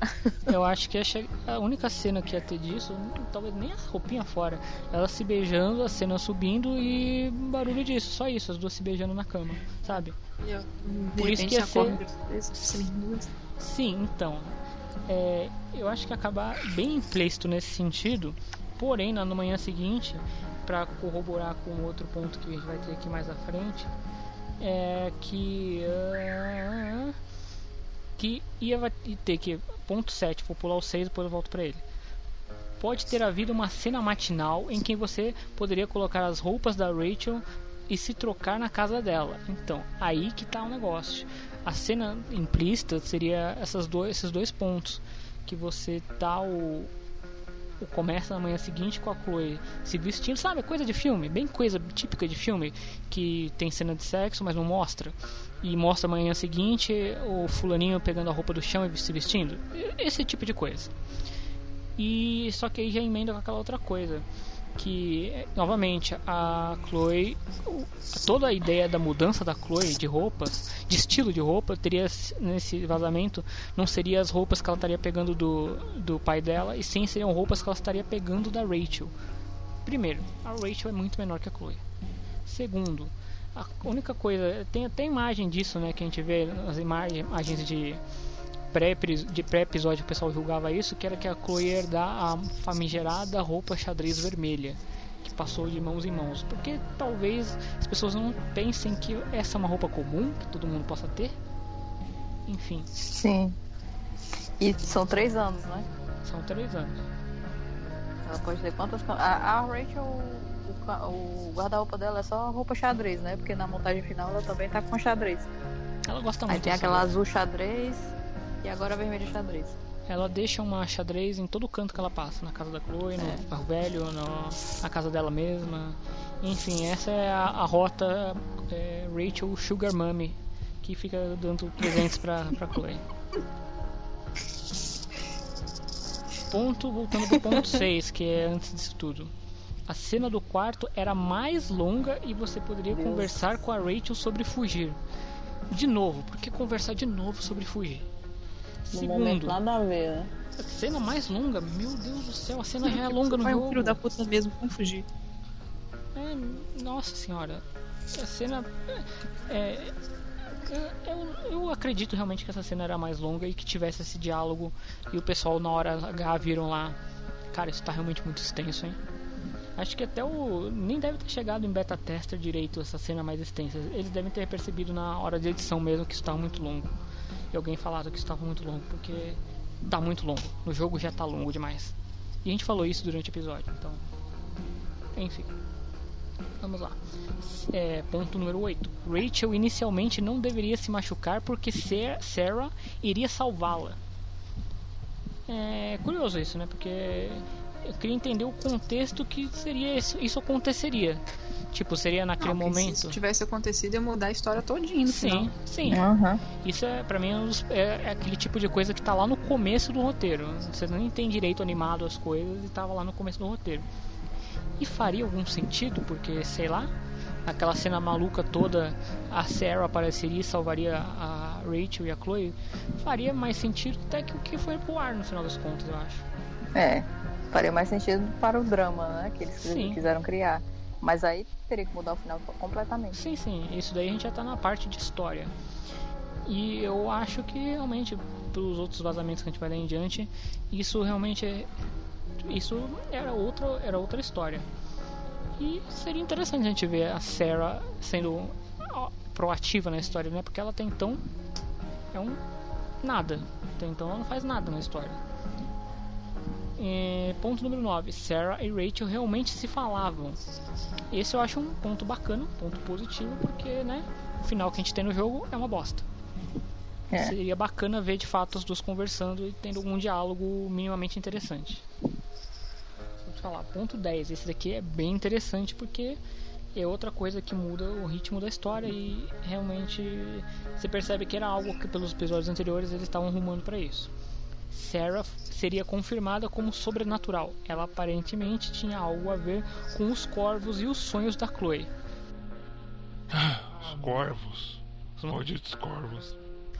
Então a gente imagina o quê? Que a Sarah era tipo um um comunicador espiritual. Ela fazia o meio É um campo. animago, ela.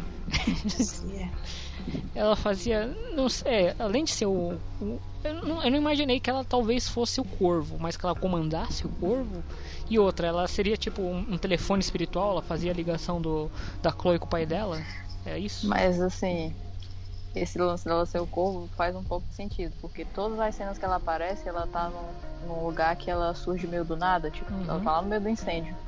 Aí de repente tá lá na peça e o corvo sempre tá por ali. Aí faz sentido realmente dela, sei lá, o corvo se transformar em pessoa e, e depois ficar rondando a cidade, a cidade inteira e ficar, ficar sabendo das coisas da Rachel. E assim ela tentar se aproximar. Realmente faz sentido que eles quiseram fazer isso. Agora, se seria bom, ah, não sei. Gente, obra não seria. É. Não, pra coisa história. horrorosa. Mas, tipo, é uma confirmação do que, de que os sonhos não foram só jogados. Eles, eles mudaram a rota, né? Não Eles tinham coisa planos. que- É. É, eles tinham um plano. Não era bom, mas eles tinham um plano. Pior que fosse. É. Aí que eu me pergunto, será que era melhor ter continuado com esse plano bosta em vez de ter ficado com um final meia bomba? Não sei. Nunca saberemos. Não, e o melhor de tudo é que, além de tudo isso, ela ia confirmar que a filha também herdava poder. E aí a gente Aí entra já é naquela demais. merda, a gente entra naquela merda. Que é aquela Entra coisa a que- musiquinha do X-Men. É, que a merda tá rolando ladeira abaixo, né? Que aí é, é poder é, é poder de X-Men, não só isso, ele é herdado, né? Só que é um herdado bizarro, porque uma tinha poder de virar corvo e a outra tem poder de botar fogo. Ou seja, é, gen- é genético, mas varia. É, cada um é de cada um.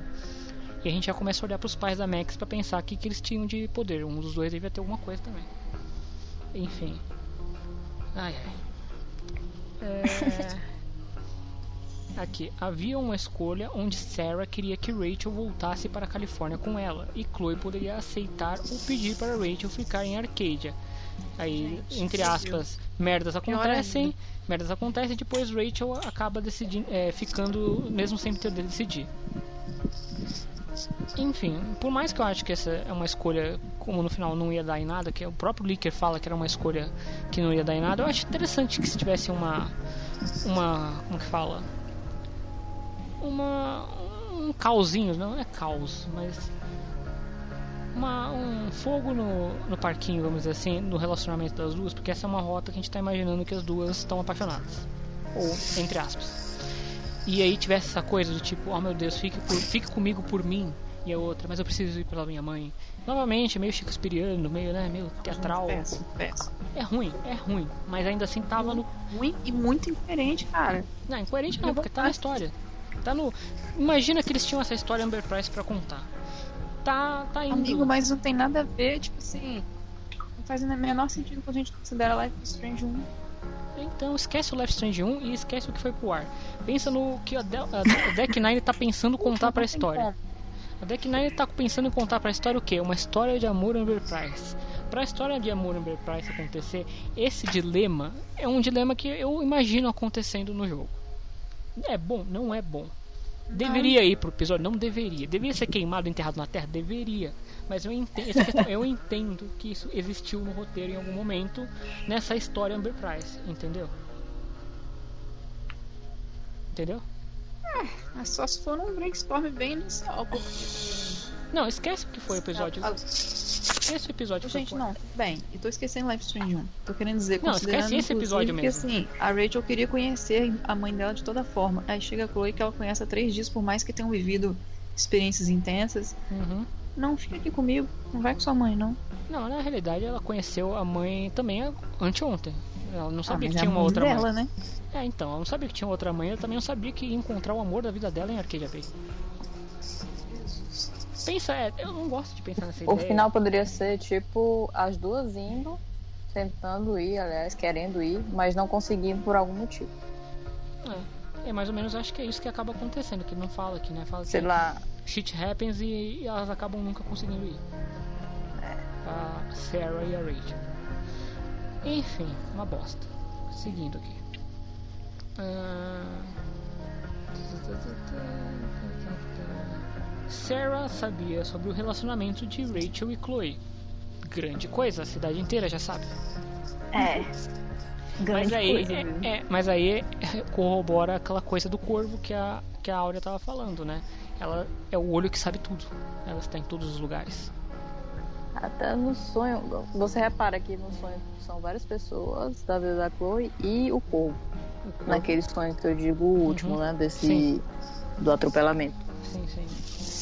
E- Ela é a única que não é. O corvo é a única que não é uma pessoa. É, ou seja, ela realmente tem acesso a todos os momentos, até a mente da Chloe. Meu Deus, essa mulher tem É. muito. É, sai de perto. E é aquilo, né? Ela realmente tá em todos os cantos, menos no episódio 3. No episódio 3 ela desaparece. Ela tá sempre se metendo, vendo as coisas de longe, tá sempre assistindo a peça no fundo, tá sempre lá, menos no episódio 3, que é quando a Rachel quer encontrar ela, ela some. Quando a Rachel não quer encontrar ela, ela tá pertinho. E a Uhum. Chloe que se fode na história. Coitada da Chloe. Garota de recado. Ah, tá. É, 13. Rachel ia chutar a bunda de Elliot quando ele ficou creepy com a Chloe. Me poupe. É. Chloe é, é uma criança, não sabe se defender. A cena. A Rachel é a bichona, né? Vai bater É. em todo mundo porque ela é perita em artes marciais. Então, a cena. é- A cena não, esse leak ele é muito vago no sentido. Chloe, é, Rachel kicking ass and, and creepy Elliot. É, o que significa isso? Não sabemos se é literalmente kicking ass, ela ia chutar na bunda dele, coisa que não, acho que é só um trocadilho. E em que É, momento? mas eu acho que ela ia bater nele de momento? alguma forma. É, ela já deu uma tora de cabeça no, no traficante. Pois é, batendo traficante, o Elliot não é nada perto dele. Pô, mas na real, naquela cena do jogo, eu achei a, a Chloe mansa demais com ele. Aham. Também achei. Eu achei que a cena, a conclusão dela deveria ser justamente ela tentando sair, batendo nele, jogando alguma coisa e tal e correndo. É, Porque mesmo- ela realmente fica muito. Sei lá, não, não parece a Chloe. É, é isso. Não parece a Chloe. É que a gente sabe já que a tá, é super impulsiva. é que a gente já tá na- falando da parte do, no- na parte que o jogo tá fumado e não faz mais sentido, né? Nada ali faz sentido. Mas enfim, é- essa cena me deixou. Essa parte dela, da Rachel chutando o cara, que não, ela é muito confusa porque a gente não entende o contexto em que isso aconteceria também. Onde isso ia acontecer, quando isso ia acontecer. Porque a gente já tá pensando no universo em que a, a Rachel não foi tirada da história. A Rachel não, tá- não machucou e a Rachel continua como companion da Chloe em todas as missões que ela tiver que fazer. Então, onde isso ia acontecer? Será que a cena do- de invasão do escritório do pai ia continuar? Não sabemos. Hum, é, Rachel estaria lá quando Chloe fosse nocauteada por Damon. Também não imagino isso acontecendo, como isso ia acontecer. Mas se- seria isso, na cena final? Não, não- não consigo entender isso. Como eles modificaram totalmente ah, a forma como ela vai conhecer a, a Sarah, então talvez ela estivesse lá e a Sarah não estivesse, e aí a cena rolaria de outra forma. Eu não faço ideia. Mas fa- é, enfim, por que, que a Rachel não estaria lá? Por que, que a Nossa, esquece, deixa pra lá. vai, Próximo, próximo item. Seria a ideia da Rachel, presta atenção, seria a ideia da Rachel pintar o cabelo da Chloe. Essa é a que eu mais odeio. Porque tudo da Chloe é a ideia da Rachel, ela não tem personalidade. Aí isso aí ia ser outra ideia da Rachel. Não bastasse todas as outras coisas. Ainda bem cortaram isso aí. Calma que pode piorar. Rachel estaria com a Chloe pintando o cabelo dela. Chloe seria Ela- a tinta do cabelo. Rachel produziria a tinta que ia pintar o cabelo da Chloe. Rachel lamberia o cabelo pintado da Chloe pra deixá-lo com aquela diferença de cores. Rachel tomaria banho com a Chloe pós pintura de cabelo. Num sexo selvagem. É, vamos lá, voltando. 17. Rachel iria se encontrar com Joyce e David e defender Chloe contra David. Isso pode depender do quanto você irritou o David. E no jogo final, elas nunca se viram, né? Não. Nem Rachel nem David se encontraram. Ou seja. Essa aqui eu gosto, hein? Essa aqui é boa. 18. Max estava originalmente na sequência do sonho da Chloe. É, também gosto dessa.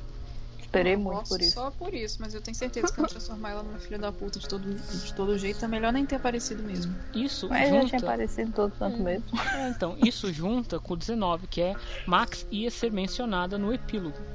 Eu acho, que- agora voltando, é, dois pontos que eu acho interessante, nesses, nesses dois pontos eu acho interessante mencionar.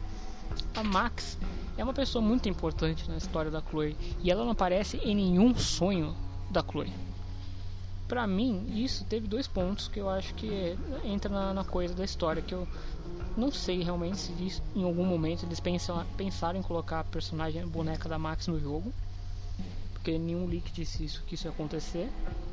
Ou se eles pensaram mesmo e ficaram com medo de colocar porque a Hannah Tail tava. Hannah Tail, Hannah Telly, não sei a pronúncia, me desculpa, musa. Ela estava disponível para gravar. Tá ouvindo a gente, né? É, está ouvindo. Muito obrigado. Ela fala português, inclusive. É, eu não sei se isso ia estar no jogo porque eles ficaram com medo de pôr no jogo porque ela não ia poder dublar a Max e ninguém tem a voz da Hannah Taylor. Mas é bizarro que não tenha a Max em nenhum momento do jogo. Porque é a Max, caralho. Ela tá escrevendo. bizarro. Ela tá escrevendo um diário para a Max. E ela não aparece em nenhum ponto dos sonhos dela. Eu acho que ela deveria aparecer no final, nem que fosse só de relance. Só ela aparecendo, pronto, acabou. Vocês estão me ouvindo? Estamos. Sim. Uai, gente, travou tudo. Tudo, tudo, tudo, tudo. Foda-se. Não mexa. É, então, e aquela cena que eles falam da cena do, do, do teatro, né? A cena do sonho, do sonho macabro do teatro lá, que era pra tá todo mundo ali, tá todo mundo até o corpo e não tá a Max, que todo mundo que é importante pra Chloe estariam naquela cena. E Tem, realmente tinha, diário, tinha que estar. menção. Tem, então, as partes que não precisa da voz da, da, da Max, a Max tá lá, mas boneco físico da Max ela não aparece. É. Eu não sei, pra mim deveria, como você falou, deveria ter, nem que seja nessa última cena, porque ela é simbólica de estar todo mundo do passado da Chloe ali. Não ter a Max é preguiça do- de não colocar o boneco. O- os sonhos da, da Chloe são exclusivamente com o pai, sabe? Uhum. Mas ao mesmo tempo poderia ser, sim, em relação à perda em geral. E como ela fala que ela perdeu a melhor amiga dela, também faria sentido que a Max aparecesse. Então, Ela escreve, uhum. ela escreve um diário com cartas pra Max. Eu só digo isso. Tinha que ter aparecido no sonho do. Nesse sonho específico, ela tinha que ter aparecido. Daí foi. Sei lá, acho que ficaram preguiça de animar o boneco dela. Não precisava nem falar nada, deixava ela sentada ali na, na, na- na plateia. Porque o David e a Joyce não falam nada, né? Só estão lá sentados.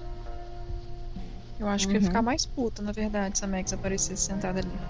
É tipo assim, como se ela estivesse simplesmente assistindo de longe, rindo com a plateia e. É, mas esse é o sonho macabro, né? É o sonho macabro. né? Enfim, tava no plano deles, no- na sequência do sonho da, da Chloe aqui nesse momento. Como eu disse, 19 marcas a ser mencionadas no epílogo. Tchá, tchá, tchá, tchá. 20. Drill, Mike e Steph tinham mais enredo sobre o seu, seu envolvimento com o Demon. Enfim, acho que faria algum sentido no- na história inicial. Tipo, se eles têm um inimigo em comum, vamos ter, sei lá, algum diálogo sobre isso e ter algum plano. Tipo o, o desculpinha que eles deram no primeiro Life Strange de fazer a, a Kate ser a quem ia descobrir o número do quarto do, do Nathan. Sabe, tem uma coisinha assim minúscula só pra t- ter um envolvimento deles. É. Porque ficou, ficou meio engraçado, né? Do tipo, ah, você. Ah, eu tô no hospital porque o cara me. O, o Damon me bateu. Aí chega, ah, a Rachel tá no hospital porque o, Frank deu uma facada. O Frank, o Damon deu uma facada nela. Bacana, que coincidência, que coincidência.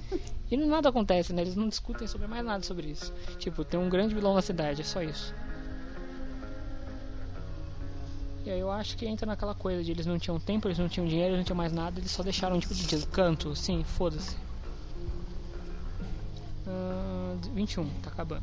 Supostamente no mesmo caminho, mesmo no caminho apenas amigos, Chloe iria dizer algo que implicava que ela tinha sentimentos românticos pela Rachel. é basicamente a mesma coisa que acontece no primeiro Life Strange, né? Que mesmo se fazendo a rota não para esse field, a Max vai falar que tem alguma coisa pela Chloe e a Chloe vai ficar caída pela Max. Então, só estão repetindo o que teve no primeiro jogo. Mas a, a Chloe ela já deixa claro que tem alguma coisa aí rolando desde o primeiro momento desse jogo. Antes da gente começar a decidir qualquer rota romântica ou não. Ela diz que tem atração, né? Mas não diz que ama a Chloe. Tipo, que nem a Max fala no, no final do episódio, no final do, do, ca- do livro 5, não é livro, capítulo 5, É.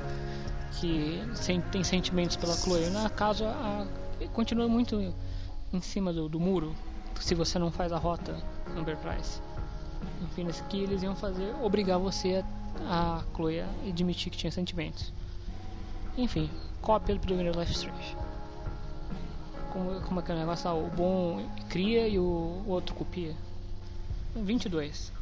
Era para haver muitos diálogos realmente fofos nas cenas do epílogo. Você poder dizer honestamente que isso é verdade porque eles tiveram o trabalho de animar os personagens conversando e parece que o diálogo nunca foi colocado. Então, é aquilo que a gente falou lá atrás. É possibilidades de roteiro. Você grava e anima várias coisas e nem sempre tudo que você grava e anima vai pro ar. Então, a pessoa que vazou isso estava mais revoltado que não tinha tido o diálogo Amber Price dela do que de fato é, nossa, e ia definitivamente isso ia ter e foi cortado. Não, isso é normal em todo jogo, né? Houve um beijo no final dependendo da intimidade. É, pra quem tá todo cagado nesse episódio, o que seria um beijo a mais, um beijo a menos, uma morte a mais, uma morte a menos, tanto faz, né? É. Essa aqui é boa, Eu acho essa- que eles Ah, só tiraram esse negócio de beijo justamente porque se continuasse ia ficar ah, a Rachel traiu a Chloe porque ela ficou com o Frank. Eles quiseram dar a entender que só tiveram aquele negocinho lá no começo. Aí pronto. Daí pra frente, nesse episódio todo, é só, por mais que elas estejam bem próximas e continuem flertando, elas só ficam um abracinho, um beijo no rosto, é, encosta a cabecinha no ombro, mas não passa disso. Pra ficar essa coisa, a Rachel não traiu a Chloe, porque ela é uma pessoa maravilhosa, não mente pra ninguém. É aquilo que você falou no episódio anterior também, né? É a, a Chloe, a Rachel que sabe que a Chloe tem sentimentos por ela e fica usando esse, essa vantagem que ela tem. Uhum. Ah, enfim, essa aqui eu gosto porque ela implica que você acredite que a Deck Nine tinha capacidade de produzir isso aqui. 24. havia seis variações de finais, três para cada, e acredito que dependendo da sua contra-intimidade por Rachel. Então, depende da tá intimidade, certo. que inferno. então, eu entendo que no, no roteiro eles tinham realmente um plano maravilhoso de você criar várias rotas, vários graus de intimidade com a Rachel e que isso ia ficar muito bonito. Aí passou pro roteiro, chegou na mão do animador e falou: Não dá pra fazer isso aqui não. Não tem, não existe nessa modelagem que nós estamos trabalhando, não tem como fazer isso. Chegou lá em cima também na o roteiro pronto, chegou lá em cima na Dontnod, na Deck Nine, quer dizer, ah, na Square Enix. Tá cometendo muita blasfêmia. Chegou lá Tá na Square. Enix, olhou e falou: Não, também não vai rolar isso que vocês querem. Reduz aí a dois finais, tá ótimo. E de preferência que não Dois comprometa. finais, entre aspas. É, dois finais, que na verdade são dois. E é isso aí, você não, não é pra ter romancinho não. Vocês estão comprometendo demais. Pode ter flirt, pode ser o que quiser, mas elas não podem terminar namoradas aí não, por favor. E o último. Todos os finais foram feitos para serem felizes, nenhuma menção à sala escura sendo mostrada no final. Aí que tá o negócio. Eu arrisco a dizer que o problema principal da discordância do estúdio, da Square, talvez da Dontnod, não sei, seja nesse final que a Deck Nine quisesse deixar em aberto. Talvez para instigar o público a imaginar um jogo que pudesse ter um universo alternativo, não sei, ou que, que, que quem tá falando antes, né, que as duas não morriam, ou talvez para poder gravar, fazer, sabe, deixar um, um vácuo e falar, ó, a gente pode criar mais jogos nesse, nesse, nesse espaço que a gente criou aí, que tal a gente criar um Before the Storm 2 aí pra vocês, hein, É. O que comentavam muito na época era isso, que ia terminar assim, final feliz, porque teria o, o Before the Storm 2 Da Rachel. e é, e concluiria a história até o momento do desaparecimento, né? Mas eu acho Dá que pra fazer isso ainda. Não, porque a Rachel já morreu no, no, no final Não, eu e quis dizer assim, não, mas aquele final ali, é o que a gente sabe que vai acontecer. Então nada impede que eles façam outro jogo os últimos dias de Rachel Amber. Sim. Mas eu duvido que eles queiram fora de fazer isso. Eles É, querem fazer fanservice, né? E, e aí entra aquela coisa que eu falei da, da- do boato, que a Deck Nine queria, tinha essa coisa de querer não se comprometer que o jogo dela fosse o final do Life Strange 1. Queria que sempre Nossa. tivesse na cabeça dela que, ó, talvez essa história não seja a que você conheça. Lembra que até isso era mote do, do- de propaganda do, do começo da- do jogo lá, que você vai ver coisas que você não conhecia. Aí todo mundo pensa, talvez o, isso daqui seja uma rota alternativa. E essa a gente sabe, a gente sabe que não ia acontecer. Essa era a mentira que eles queriam vender. E que talvez alguém acreditasse, não sei. E aí era a ideia talvez que eles quisessem terminar o jogo sem fazer ligação com o outro para criar esse vácuo para eles criarem o jogo deles da Rachel. Aí é- é- agora é minha especulação linkando com o nosso próximo assunto. Meu palpite é que a Square chegou e falou, ó, nosso casamento com a, a Square falando com a Deck Nine. O meu casamento com a Donknod tá meio estremecido, sabe? A gente vai pedir um divórcio. Talvez se você ficar aqui mais um pouquinho, assim que a gente separar, eu prometo que eu assumo você. Entenderam o duplo sentido, né? Uhum. A, a Square Enix separou da Dontnod e agora assumiu a, a Deck Nine. E aqui nós estamos falando já do que? Do, do nosso próximo assunto, que são os boatos. Vocês vocês já querem falar disso ou querem concluir um assunto anterior? A única coisa que eu ia falar é que eu dou graças a Deus que eles terminaram o jogo com aquele. Com, aquele, com aquela cena lá do bunker, né? Porque senão as Amber Price iam ser muito mais insuportáveis do que já são. Uhum. Iam ficar nessa nhaca, nessa ruinha. Era um final alternativo, aquilo aconteceu. Pô. É isso. Mas isso que é a questão. Ter um final alternativo iria invalidar é, o, o final canon do de Max e Chloe do Life Strange 1? Porque pra elas, nossa senhora, o único jogo possível ia ser esse. Elas viveram felizes, a Rachel estava viva. Ah, pra blá, elas blá, continua blá, sendo esse daí. Eu, não, eu não, não, não tô criticando agora, tentando passar um paninho aqui. Não passar um pano, panos frios, né? Panos quentes, não sei qual é o Panos quentes, tá certo. Em, pros dois fandoms. Eu acho que nesse caso, se a pessoa quer chipar, mesmo que não faça sentido, que- porque o jogo não faz sentido, tudo bem, fica na dela. O problema é que você acha, defender que o jogo faça algum sentido. E nisso Mas eu não tenho é esse o problema. problema. É, o... E se você colocasse o jogo numa linha paralela? Se, se ele fizesse sentido, porque ele agora não faz sentido de jeito nenhum. Tu- se ele fizesse sentido e o jogo colocasse numa linha paralela, deixa a pessoa feliz lá no canto dela. Pra mim não, não me incomoda nesse- hoje, hoje em dia. Porque hoje em dia né, já tô de saco cheio disso também. Mas, sei lá. O jogo é tão cagado que pra mim não- não faz diferença mais hoje em dia. Eu não gosto de ser um final alternativo, porque.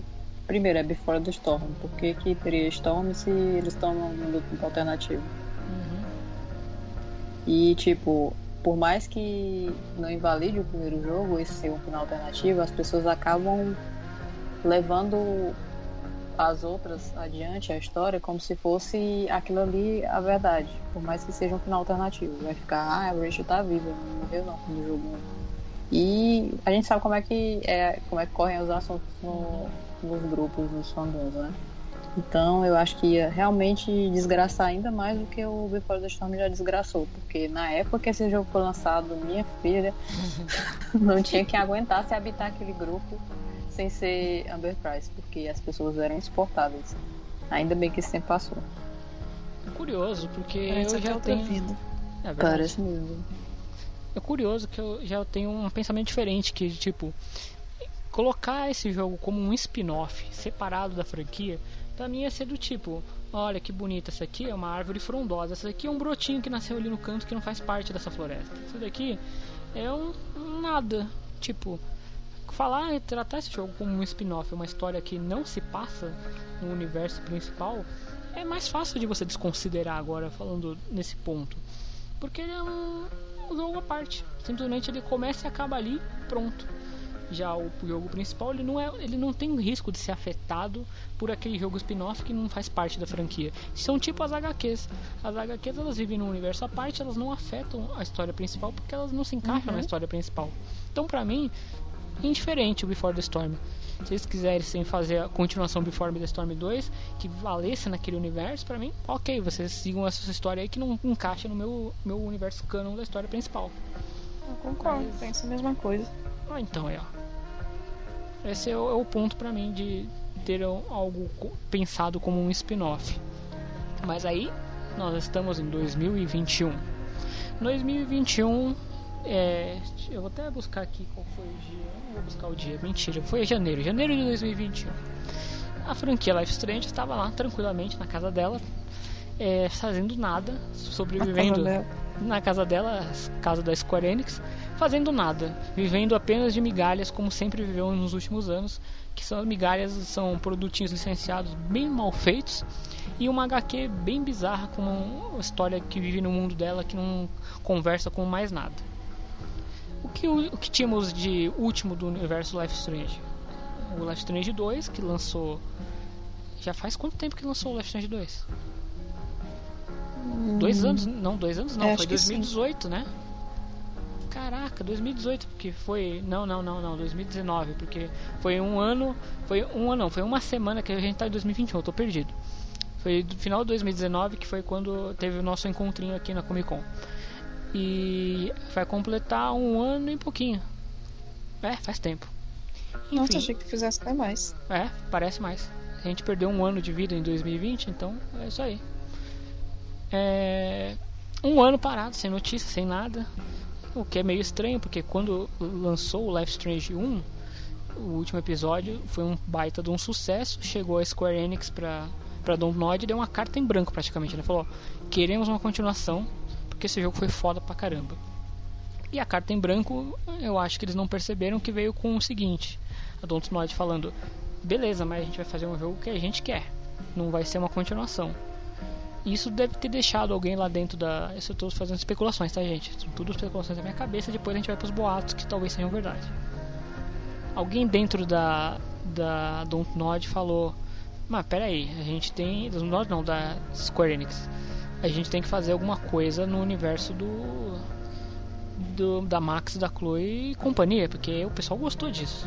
Os caras querem fazer uma coisa diferente. Pera aí, a gente tem o direito da franquia que a gente assinou, certo? Então vamos dar pra alguém fazer isso que a gente quer. Que foi assim que nasceu o Before the Storm. E fez um baita de um sucesso de venda, né? Querendo ou não, fez um sucesso de venda, vendeu bem. É o que dizem, pelo menos dentro da Square Enix. E lançou o Life Strange 2, que também acho que deve ter vendido bem, não sei o que lá.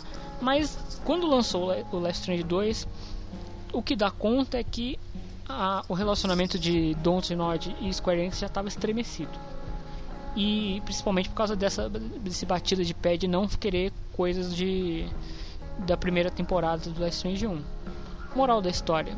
Isso é um boato agora isso é mais, vamos dizer, mais perto do real, porque são fontes boas e se você quiser ver no Twitter da Rádio Chacabra, por favor, acessem, está tudo lá.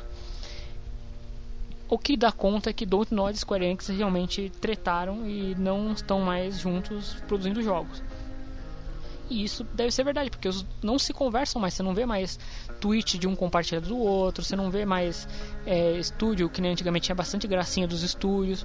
A divulgação do próprio Life Strange 2 foi muito mais na base da Dontnod indo nos eventos divulgando, do que da Square Enix divulgando eh, por si própria, porque não teve nem stream do, do jogo sendo feita, se vocês lembrar bem agora, nos canais da Square Enix. E enfim, foi meio que empurrando com a barriga. Até que o Life Strange 2 saiu e foi o que a gente foi. Tem quem gostou, quem não gostou, mas enfim, saiu. E acabou o relacionamento. O que aconteceu com o Life Strange na separação do, do casal? O Life Strange é filho da, da Dontnod, mas pertence por direitos autorais a Square Enix. Square Enix se separou, falou: "É, Isso aqui é meu, eu vou dar pra quem eu quiser fazer. Quem quis fazer? A Deck Nine. Eh, Long story short, provavelmente os próximos jogos de Life Strange serão da Deck Nine. Comentem as suas frustrações e alegrias. Não queria, não. Achei que você tava doida pra xingar. Não, eu- é aquela coisa, né?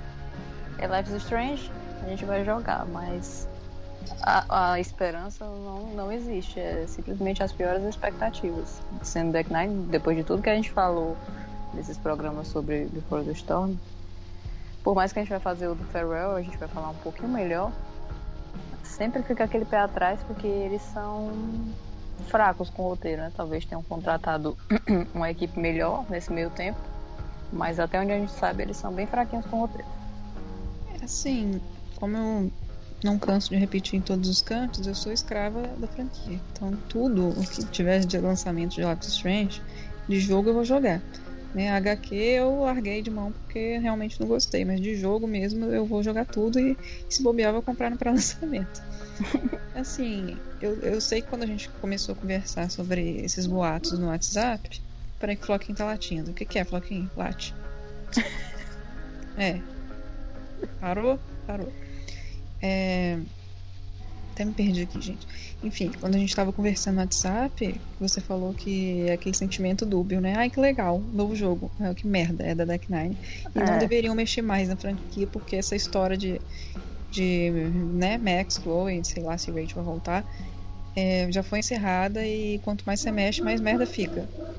Floquinho. Quer participar. E ah, o John não chegou a comentar ainda, mas há boatos de que tem um jogo com as personagens originais ainda, né? Nossa senhora, agora é floquinha, moto, é tudo aqui. É o E destino. é ainda pior, sendo com os personagens originais, né? Porque é justamente a história que a gente tem apego.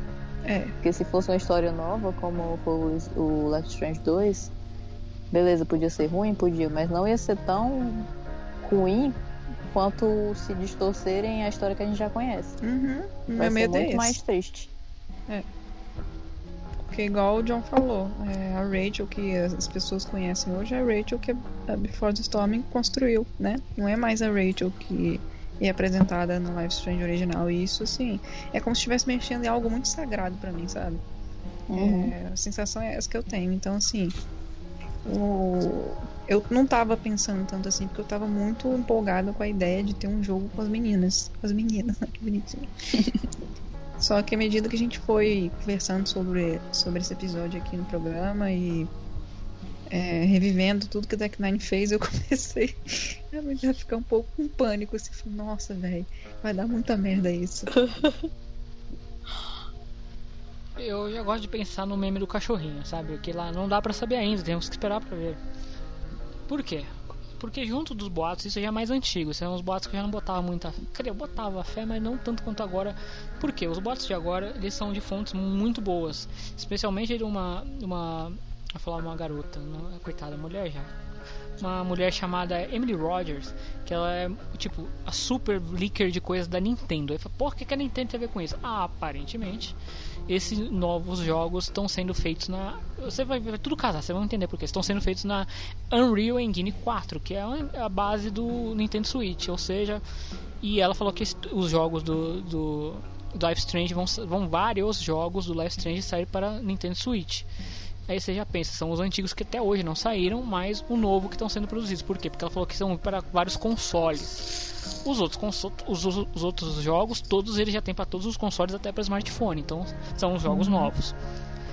E aí nesse caso, é, por que, que eu acho que é, linkando com boatos do passado, que agora fazem bem mais sentido. Uns tempos atrás, acho que já vai fazer mais de um ano, saiu o pedido, o chamamento na- de emprego na Deck9 de gente que trabalhasse com Unreal Engine 4 e, e, enfim, várias coisas, modelagem de personagem, eram vários empregos que estavam pegando. Até todo mundo falou: aí é grana da Square Enix. A Square Enix tá botando grana nos caras pra fazer jogo grande. E até então ninguém sabia que eles iam assumir um Life Strange flagship, principal. E sendo desse um Life Strange principal, com, é, é, com todos os requisitos que precisa, eles estavam fazendo contratações pesadas. E nisso que a gente está falando, ah, tem que trocar o- os diretores e roteiristas, que é em vaga para roteirista nessa porra toda. Enfim, dá pra confiar. Se estão pegando. É aquela velha máxima, né? Um barco é o mesmo se você troca todas as. é, reforma todas as, as peças dele, ele continua o mesmo barco. A Deck 9, se você trocar todas as peças, ela continua a mesma Deck 9? Eu não sei, eu tava pensando nisso enquanto você falava. Não sei responder, mas faz tudo muito sentido. Enfim, eu acho que eles. as cabeças da Deck Nine, até umas trocaram, acho que algumas ficaram. Tipo aquele cara que tinha uma fala mansa, desculpa, eu não lembro o nome dele. Ele saiu da Deck Nine, ficou só um diretor, aquele que a Manu deu RT no Twitter, ele continua. E. É, O não sei o que, Divine? Chris Divine? Chris Devine saiu. O que ficou Ah. foi o que a Manu deu RT. Enfim, eles trocaram várias peças lá dentro. Talvez eles tivessem percebido, tomado o feedback que o Life Strange deles não foi aquela maravilha. Talvez a própria Square Enix chegou e falou: Olha, a gente gostou como vocês conduziram, não gostou do resultado final. Mexe as coisas aí, vamos dar grana pra vocês fazerem um, um trabalho, ó, batuta. E eles devem ter feito mexido os pauzinhos. Eu não, eu literalmente não sei o que esperar. Não tenho nem, é, não tô nem muito empolgado e nem super decepcionado. Eu tô misto. Não boto muita fé, mas eu também não tô. Nossa senhora, Life Strange, meu Deus, uhul. Eu tô ansioso, ansioso para o bem e para o mal. Ah, acho que eu tô assim também. Mas eu, eu, quero muito que tenha um anúncio de jogo novo. Então, Se essa for com personagem é. novo ou não. Essa é outra coisa que a gente tá falando. Na, na hora da, da gravação desse episódio, tô até checando aqui o Twitter, nada. Foi, foi aniversário, aniversário da franquia. O primeiro episódio foi ontem. Todo mundo esperava algum anúncio, não veio nada. Aliás, até foi engraçado que a, a Square Enix e a Deck Nine não, foi só a Square Enix. Deu parabéns num dia, a Don't Nod, que são os pais, deu parabéns no outro. Ou seja, eles realmente não estão se combinando, não estão mais não estão morando mais juntos, coitados. E, e é isso aí. No momento que a gente está gravando o episódio, não temos notícia, mas sei lá se até a hora da publicação saiu um anúncio do Life Strange 3, ou do Life Strange Before the Storm 2, ou do Life Strange Mario Kart, não sei. Não sabe, a gente não sabe o que esperar, não tem a mínima ideia. A única certeza que eu tenho é que saindo pro Nintendo Switch, eh, a versão antiga remasterizada, eu vou acabar comprando. Eu comprar o Hand novo, o antigo, o Before Before Storm talvez não. Mas os outros eu vou comprar. E no Nintendo Switch tudo é caro. Puta merda. Tô fudido. É, você pensa bem. Mas eu vou poder, é, mas eu vou poder jogar e chorar dentro do banho do, com o meu Nintendo Switch. No banheiro eu vou poder lá estar jogando com ele. Ai, que beleza. Ah, vai chorar nada, não vai escolher final B. Ah, mas a gente chora pela música. A música já é muito marcante. Enfim, essa é a coisa. Se é rumor verdadeiro, se vai se confirmar ou não, não sabemos. Mas as fontes, como eu disse, são fontes bem, bem válidas. É, o estagiário vai deixar tudo isso na, na descrição. Se trabalho para estagiário esse, esse podcast vai ser difícil. Nossa E, senhora, quem que é estagiário aqui? Vai ser eu não, né? Não, o estagiário é o estagiário, não é nenhum de nós três. O estagiário é uma entidade. Ah, então vai ser mágica. O estagiário é uma entidade. E. Não tem nenhum evento online de games próximo, não? Vai ter um anúncio de jogos novos? Tá, é, Taipei, é, acho que tem o Taipei Game Show, mas duvido que eles vão lançar isso. Taipei Game Show, coisa só pra jogo oriental. E3 não existe mais. Essa que é a questão. Game, eventos de jogos como a gente tinha antigamente não existem mais. Tinha E3, mas o- a, a Sony, antes da pandemia mesmo, a Sony falou: Não preciso de vocês para mostrar meus jogos. A Nintendo já não se misturava com essa turma há muito tempo. Ela fazia o direct dela no cantinho dela e continua fazendo. Enfim, essa é que é a coisa. Cada empresa decidiu. Não existem mais grandes eventos para anúncios de jogos. Cada empresa faz o seu anúncio separadinho. Outro dia mesmo teve a Capcom fez um evento de Resident Evil que anunciou o Resident Evil Village e um Resident Evil Online, não sei. Enfim, essa é a coisa. Vai ter um dia que vai chegar a Square Enix, chegar lá e falar, ó, toma aqui, Life Strange de novo. Não vai ter um grande evento para anunciar isso. Então, pode ser qualquer Deus, dia. Então nem tem nenhuma data pela qual eu posso esperar. Não. É, a Nintendo faz isso, a Nintendo adora isso. De chegar num dia, por exemplo. É, é, tá isso acontecendo com o Pokémon. O Pokémon esse ano faz aniversário de 35 anos e tá todo mundo esperando. E aí, quando vai vir o anúncio do, do que vai ter esse ano? Quando teve Mario ano passado, também que era aniversário de Mario, 35 anos. Do nada, do dia, do dia pra noite, a Nintendo chegou lá, toma aqui. É, evento de Mario, é, vai ter. Em março vai ter isso aqui. é, semana que vem já tem isso aqui. Mês que vem tem isso aqui também. Eles estão só lançando. Isso que é a, a mágica da, da pandemia que fez com os jogos. Simplesmente eles lançam e pronto. Você que se vire, meu amigo. Você que vá atrás e receba essa informação chocante. Espero que não demore não. E porque eu sou sabe-. É, e sabe. Mas eu vou acabar esquecendo também. E sabe qual é a melhor maneira de você descobrir eh, informações fresquinhas? Siga o nosso Twitter, Rádio Chacabra. Vou seguir. É bom, é bom mesmo. Ou siga o, twi- o Twitter do, do, do- da Cara de Anu, da Áurea Souto, do JL, que eles também estão sempre tweetando. Acho que é a primeira vez que a gente fala da arroba do Twitter da rádio. É bom falar, É né? É bom divulgar. Agradecemos, esquece, né? inclusive agradecemos os novos, eu falar ouvintes, não, os novos seguidores que tivemos recentemente, porque é muito, é muito válido para os nossos corações. Aquece cada vez que sobe um, um follow ali, Nossa, um demais, coração que nem têm noção. A gente abre até uma, uma champanhe para comemorar, É, champanhe virtual.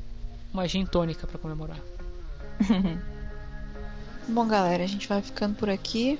Como se a gente tivesse ficado pouco tempo, né? Vamos postar em quanto tempo que vai durar esse podcast, mas deve varar umas três horas. Acertou, miserável.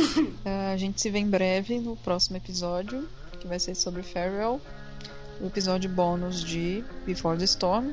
Dessa vez eu acredito que todos nós vamos fazer o gameplay, eu pelo menos vou fazer. Tô inclusive empolgada. Então, vocês podem prever menos xingos, porque os nossos programas ultimamente têm sido basicamente críticas negativas. É, E é isso, sigam novamente aí o lembrete para vocês seguirem o Twitter da Rádio Chacabra, que é arroba Rádio Chacabra mesmo. É, Compartilhem nosso podcast com a galera aí que vocês conhecem, fãs do jogo. E é isso aí. Bom, como a Manu disse, finalmente os refrescos, né? Próximo episódio, Farewell. Vamos finalmente conseguir falar alguma coisa positiva. e vamos ser menos ranzinhos, espero. Até lá, gente. Beijinho pra vocês. E finalmente foi tipo uma sessão de descarrego esse, esse, esse podcast, esse episódio. Foi muito bom poder finalmente, depois de três anos, três anos não, sei lá quantos anos a gente saiu isso aqui, 2017, né? Quatro anos que a gente tava entalado na garganta para poder falar tudo isso. Finalmente. E é. Até a próxima. Obrigado por nos ouvirem. Valeu, galera.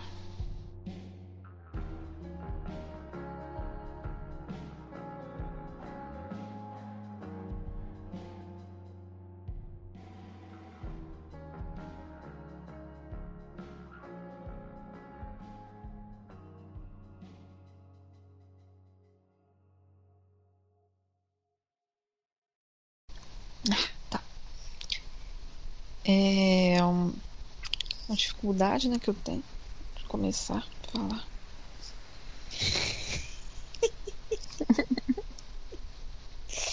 Ah, Quando eu vou ficando com muito sono, eu vou tendo um, tipo, um sintoma de quem bebeu muito. Eu, eu tinha isso Minha com sozinha. bebadice de sono. Que? O quê? Não sei nem o que é. Amigo, o que, que a gente tem pra comentar? A gente comentou a semana inteira no WhatsApp. Twin Peaks? Não, gente. O quê? Peraí que eu até esqueci agora. Os vazamentos. Os vazamentos. Eu não entendi esse meme. De onde vem esse meme? Vem aí. É uma mulher aí. É uma mulher que participou de um Big Brother. E? Aí tem um negócio dela que vem aí, mas não tem muito sentido, não. É simplesmente que ela postou um negócio vem aí e nunca veio aí. que beleza. Deixa com batata é a, a comida da Chloe com larica. Tipo isso. É o que tem na, na, na, na geladeira. Sobrou batata que a Max não comeu e o sorvete que elas compraram no mercado de, de tarde. Elas estavam voltando para casa, passaram no mercadinho lá do no, no shopping de conveniência do, do, do posto de gasolina. Compraram hambúrguer com batata. A Max não come muito, deixou a batata e o sorvete também sobrou um pouco. Chegou de madrugada, é o que tinha. Colocou tudo num pote só e comeu. Louco, meu. Fica ao vivo. É assim que a gente produz. Vocês experienciaram um momento de enquanto eu lavo o cabelo. E agora eu Lava tenho o bastante cabelo. É, enquanto eu tô lavando o cabelo, eu penso nessas coisas. Ai, achei que tava lavando cabelo agora. Falei, Olha, do jeito que eu tô suando, se eu pegar um igual no shampoo. tanque lavando cabelo, eu gravando. Imagina gravando, lavando o cabelo, tudo dentro d'água. Que ela consegue fazer um ferro velho abandonado funcionar. Parabéns. Não vou É. fazer essa piada. Faça a piada. Ah, Nossa. Até gritaram pra você fazer a piada. Até o, às vezes curtidas. Pode Sim. Esse podcast foi uma produção Rádio Chacabra.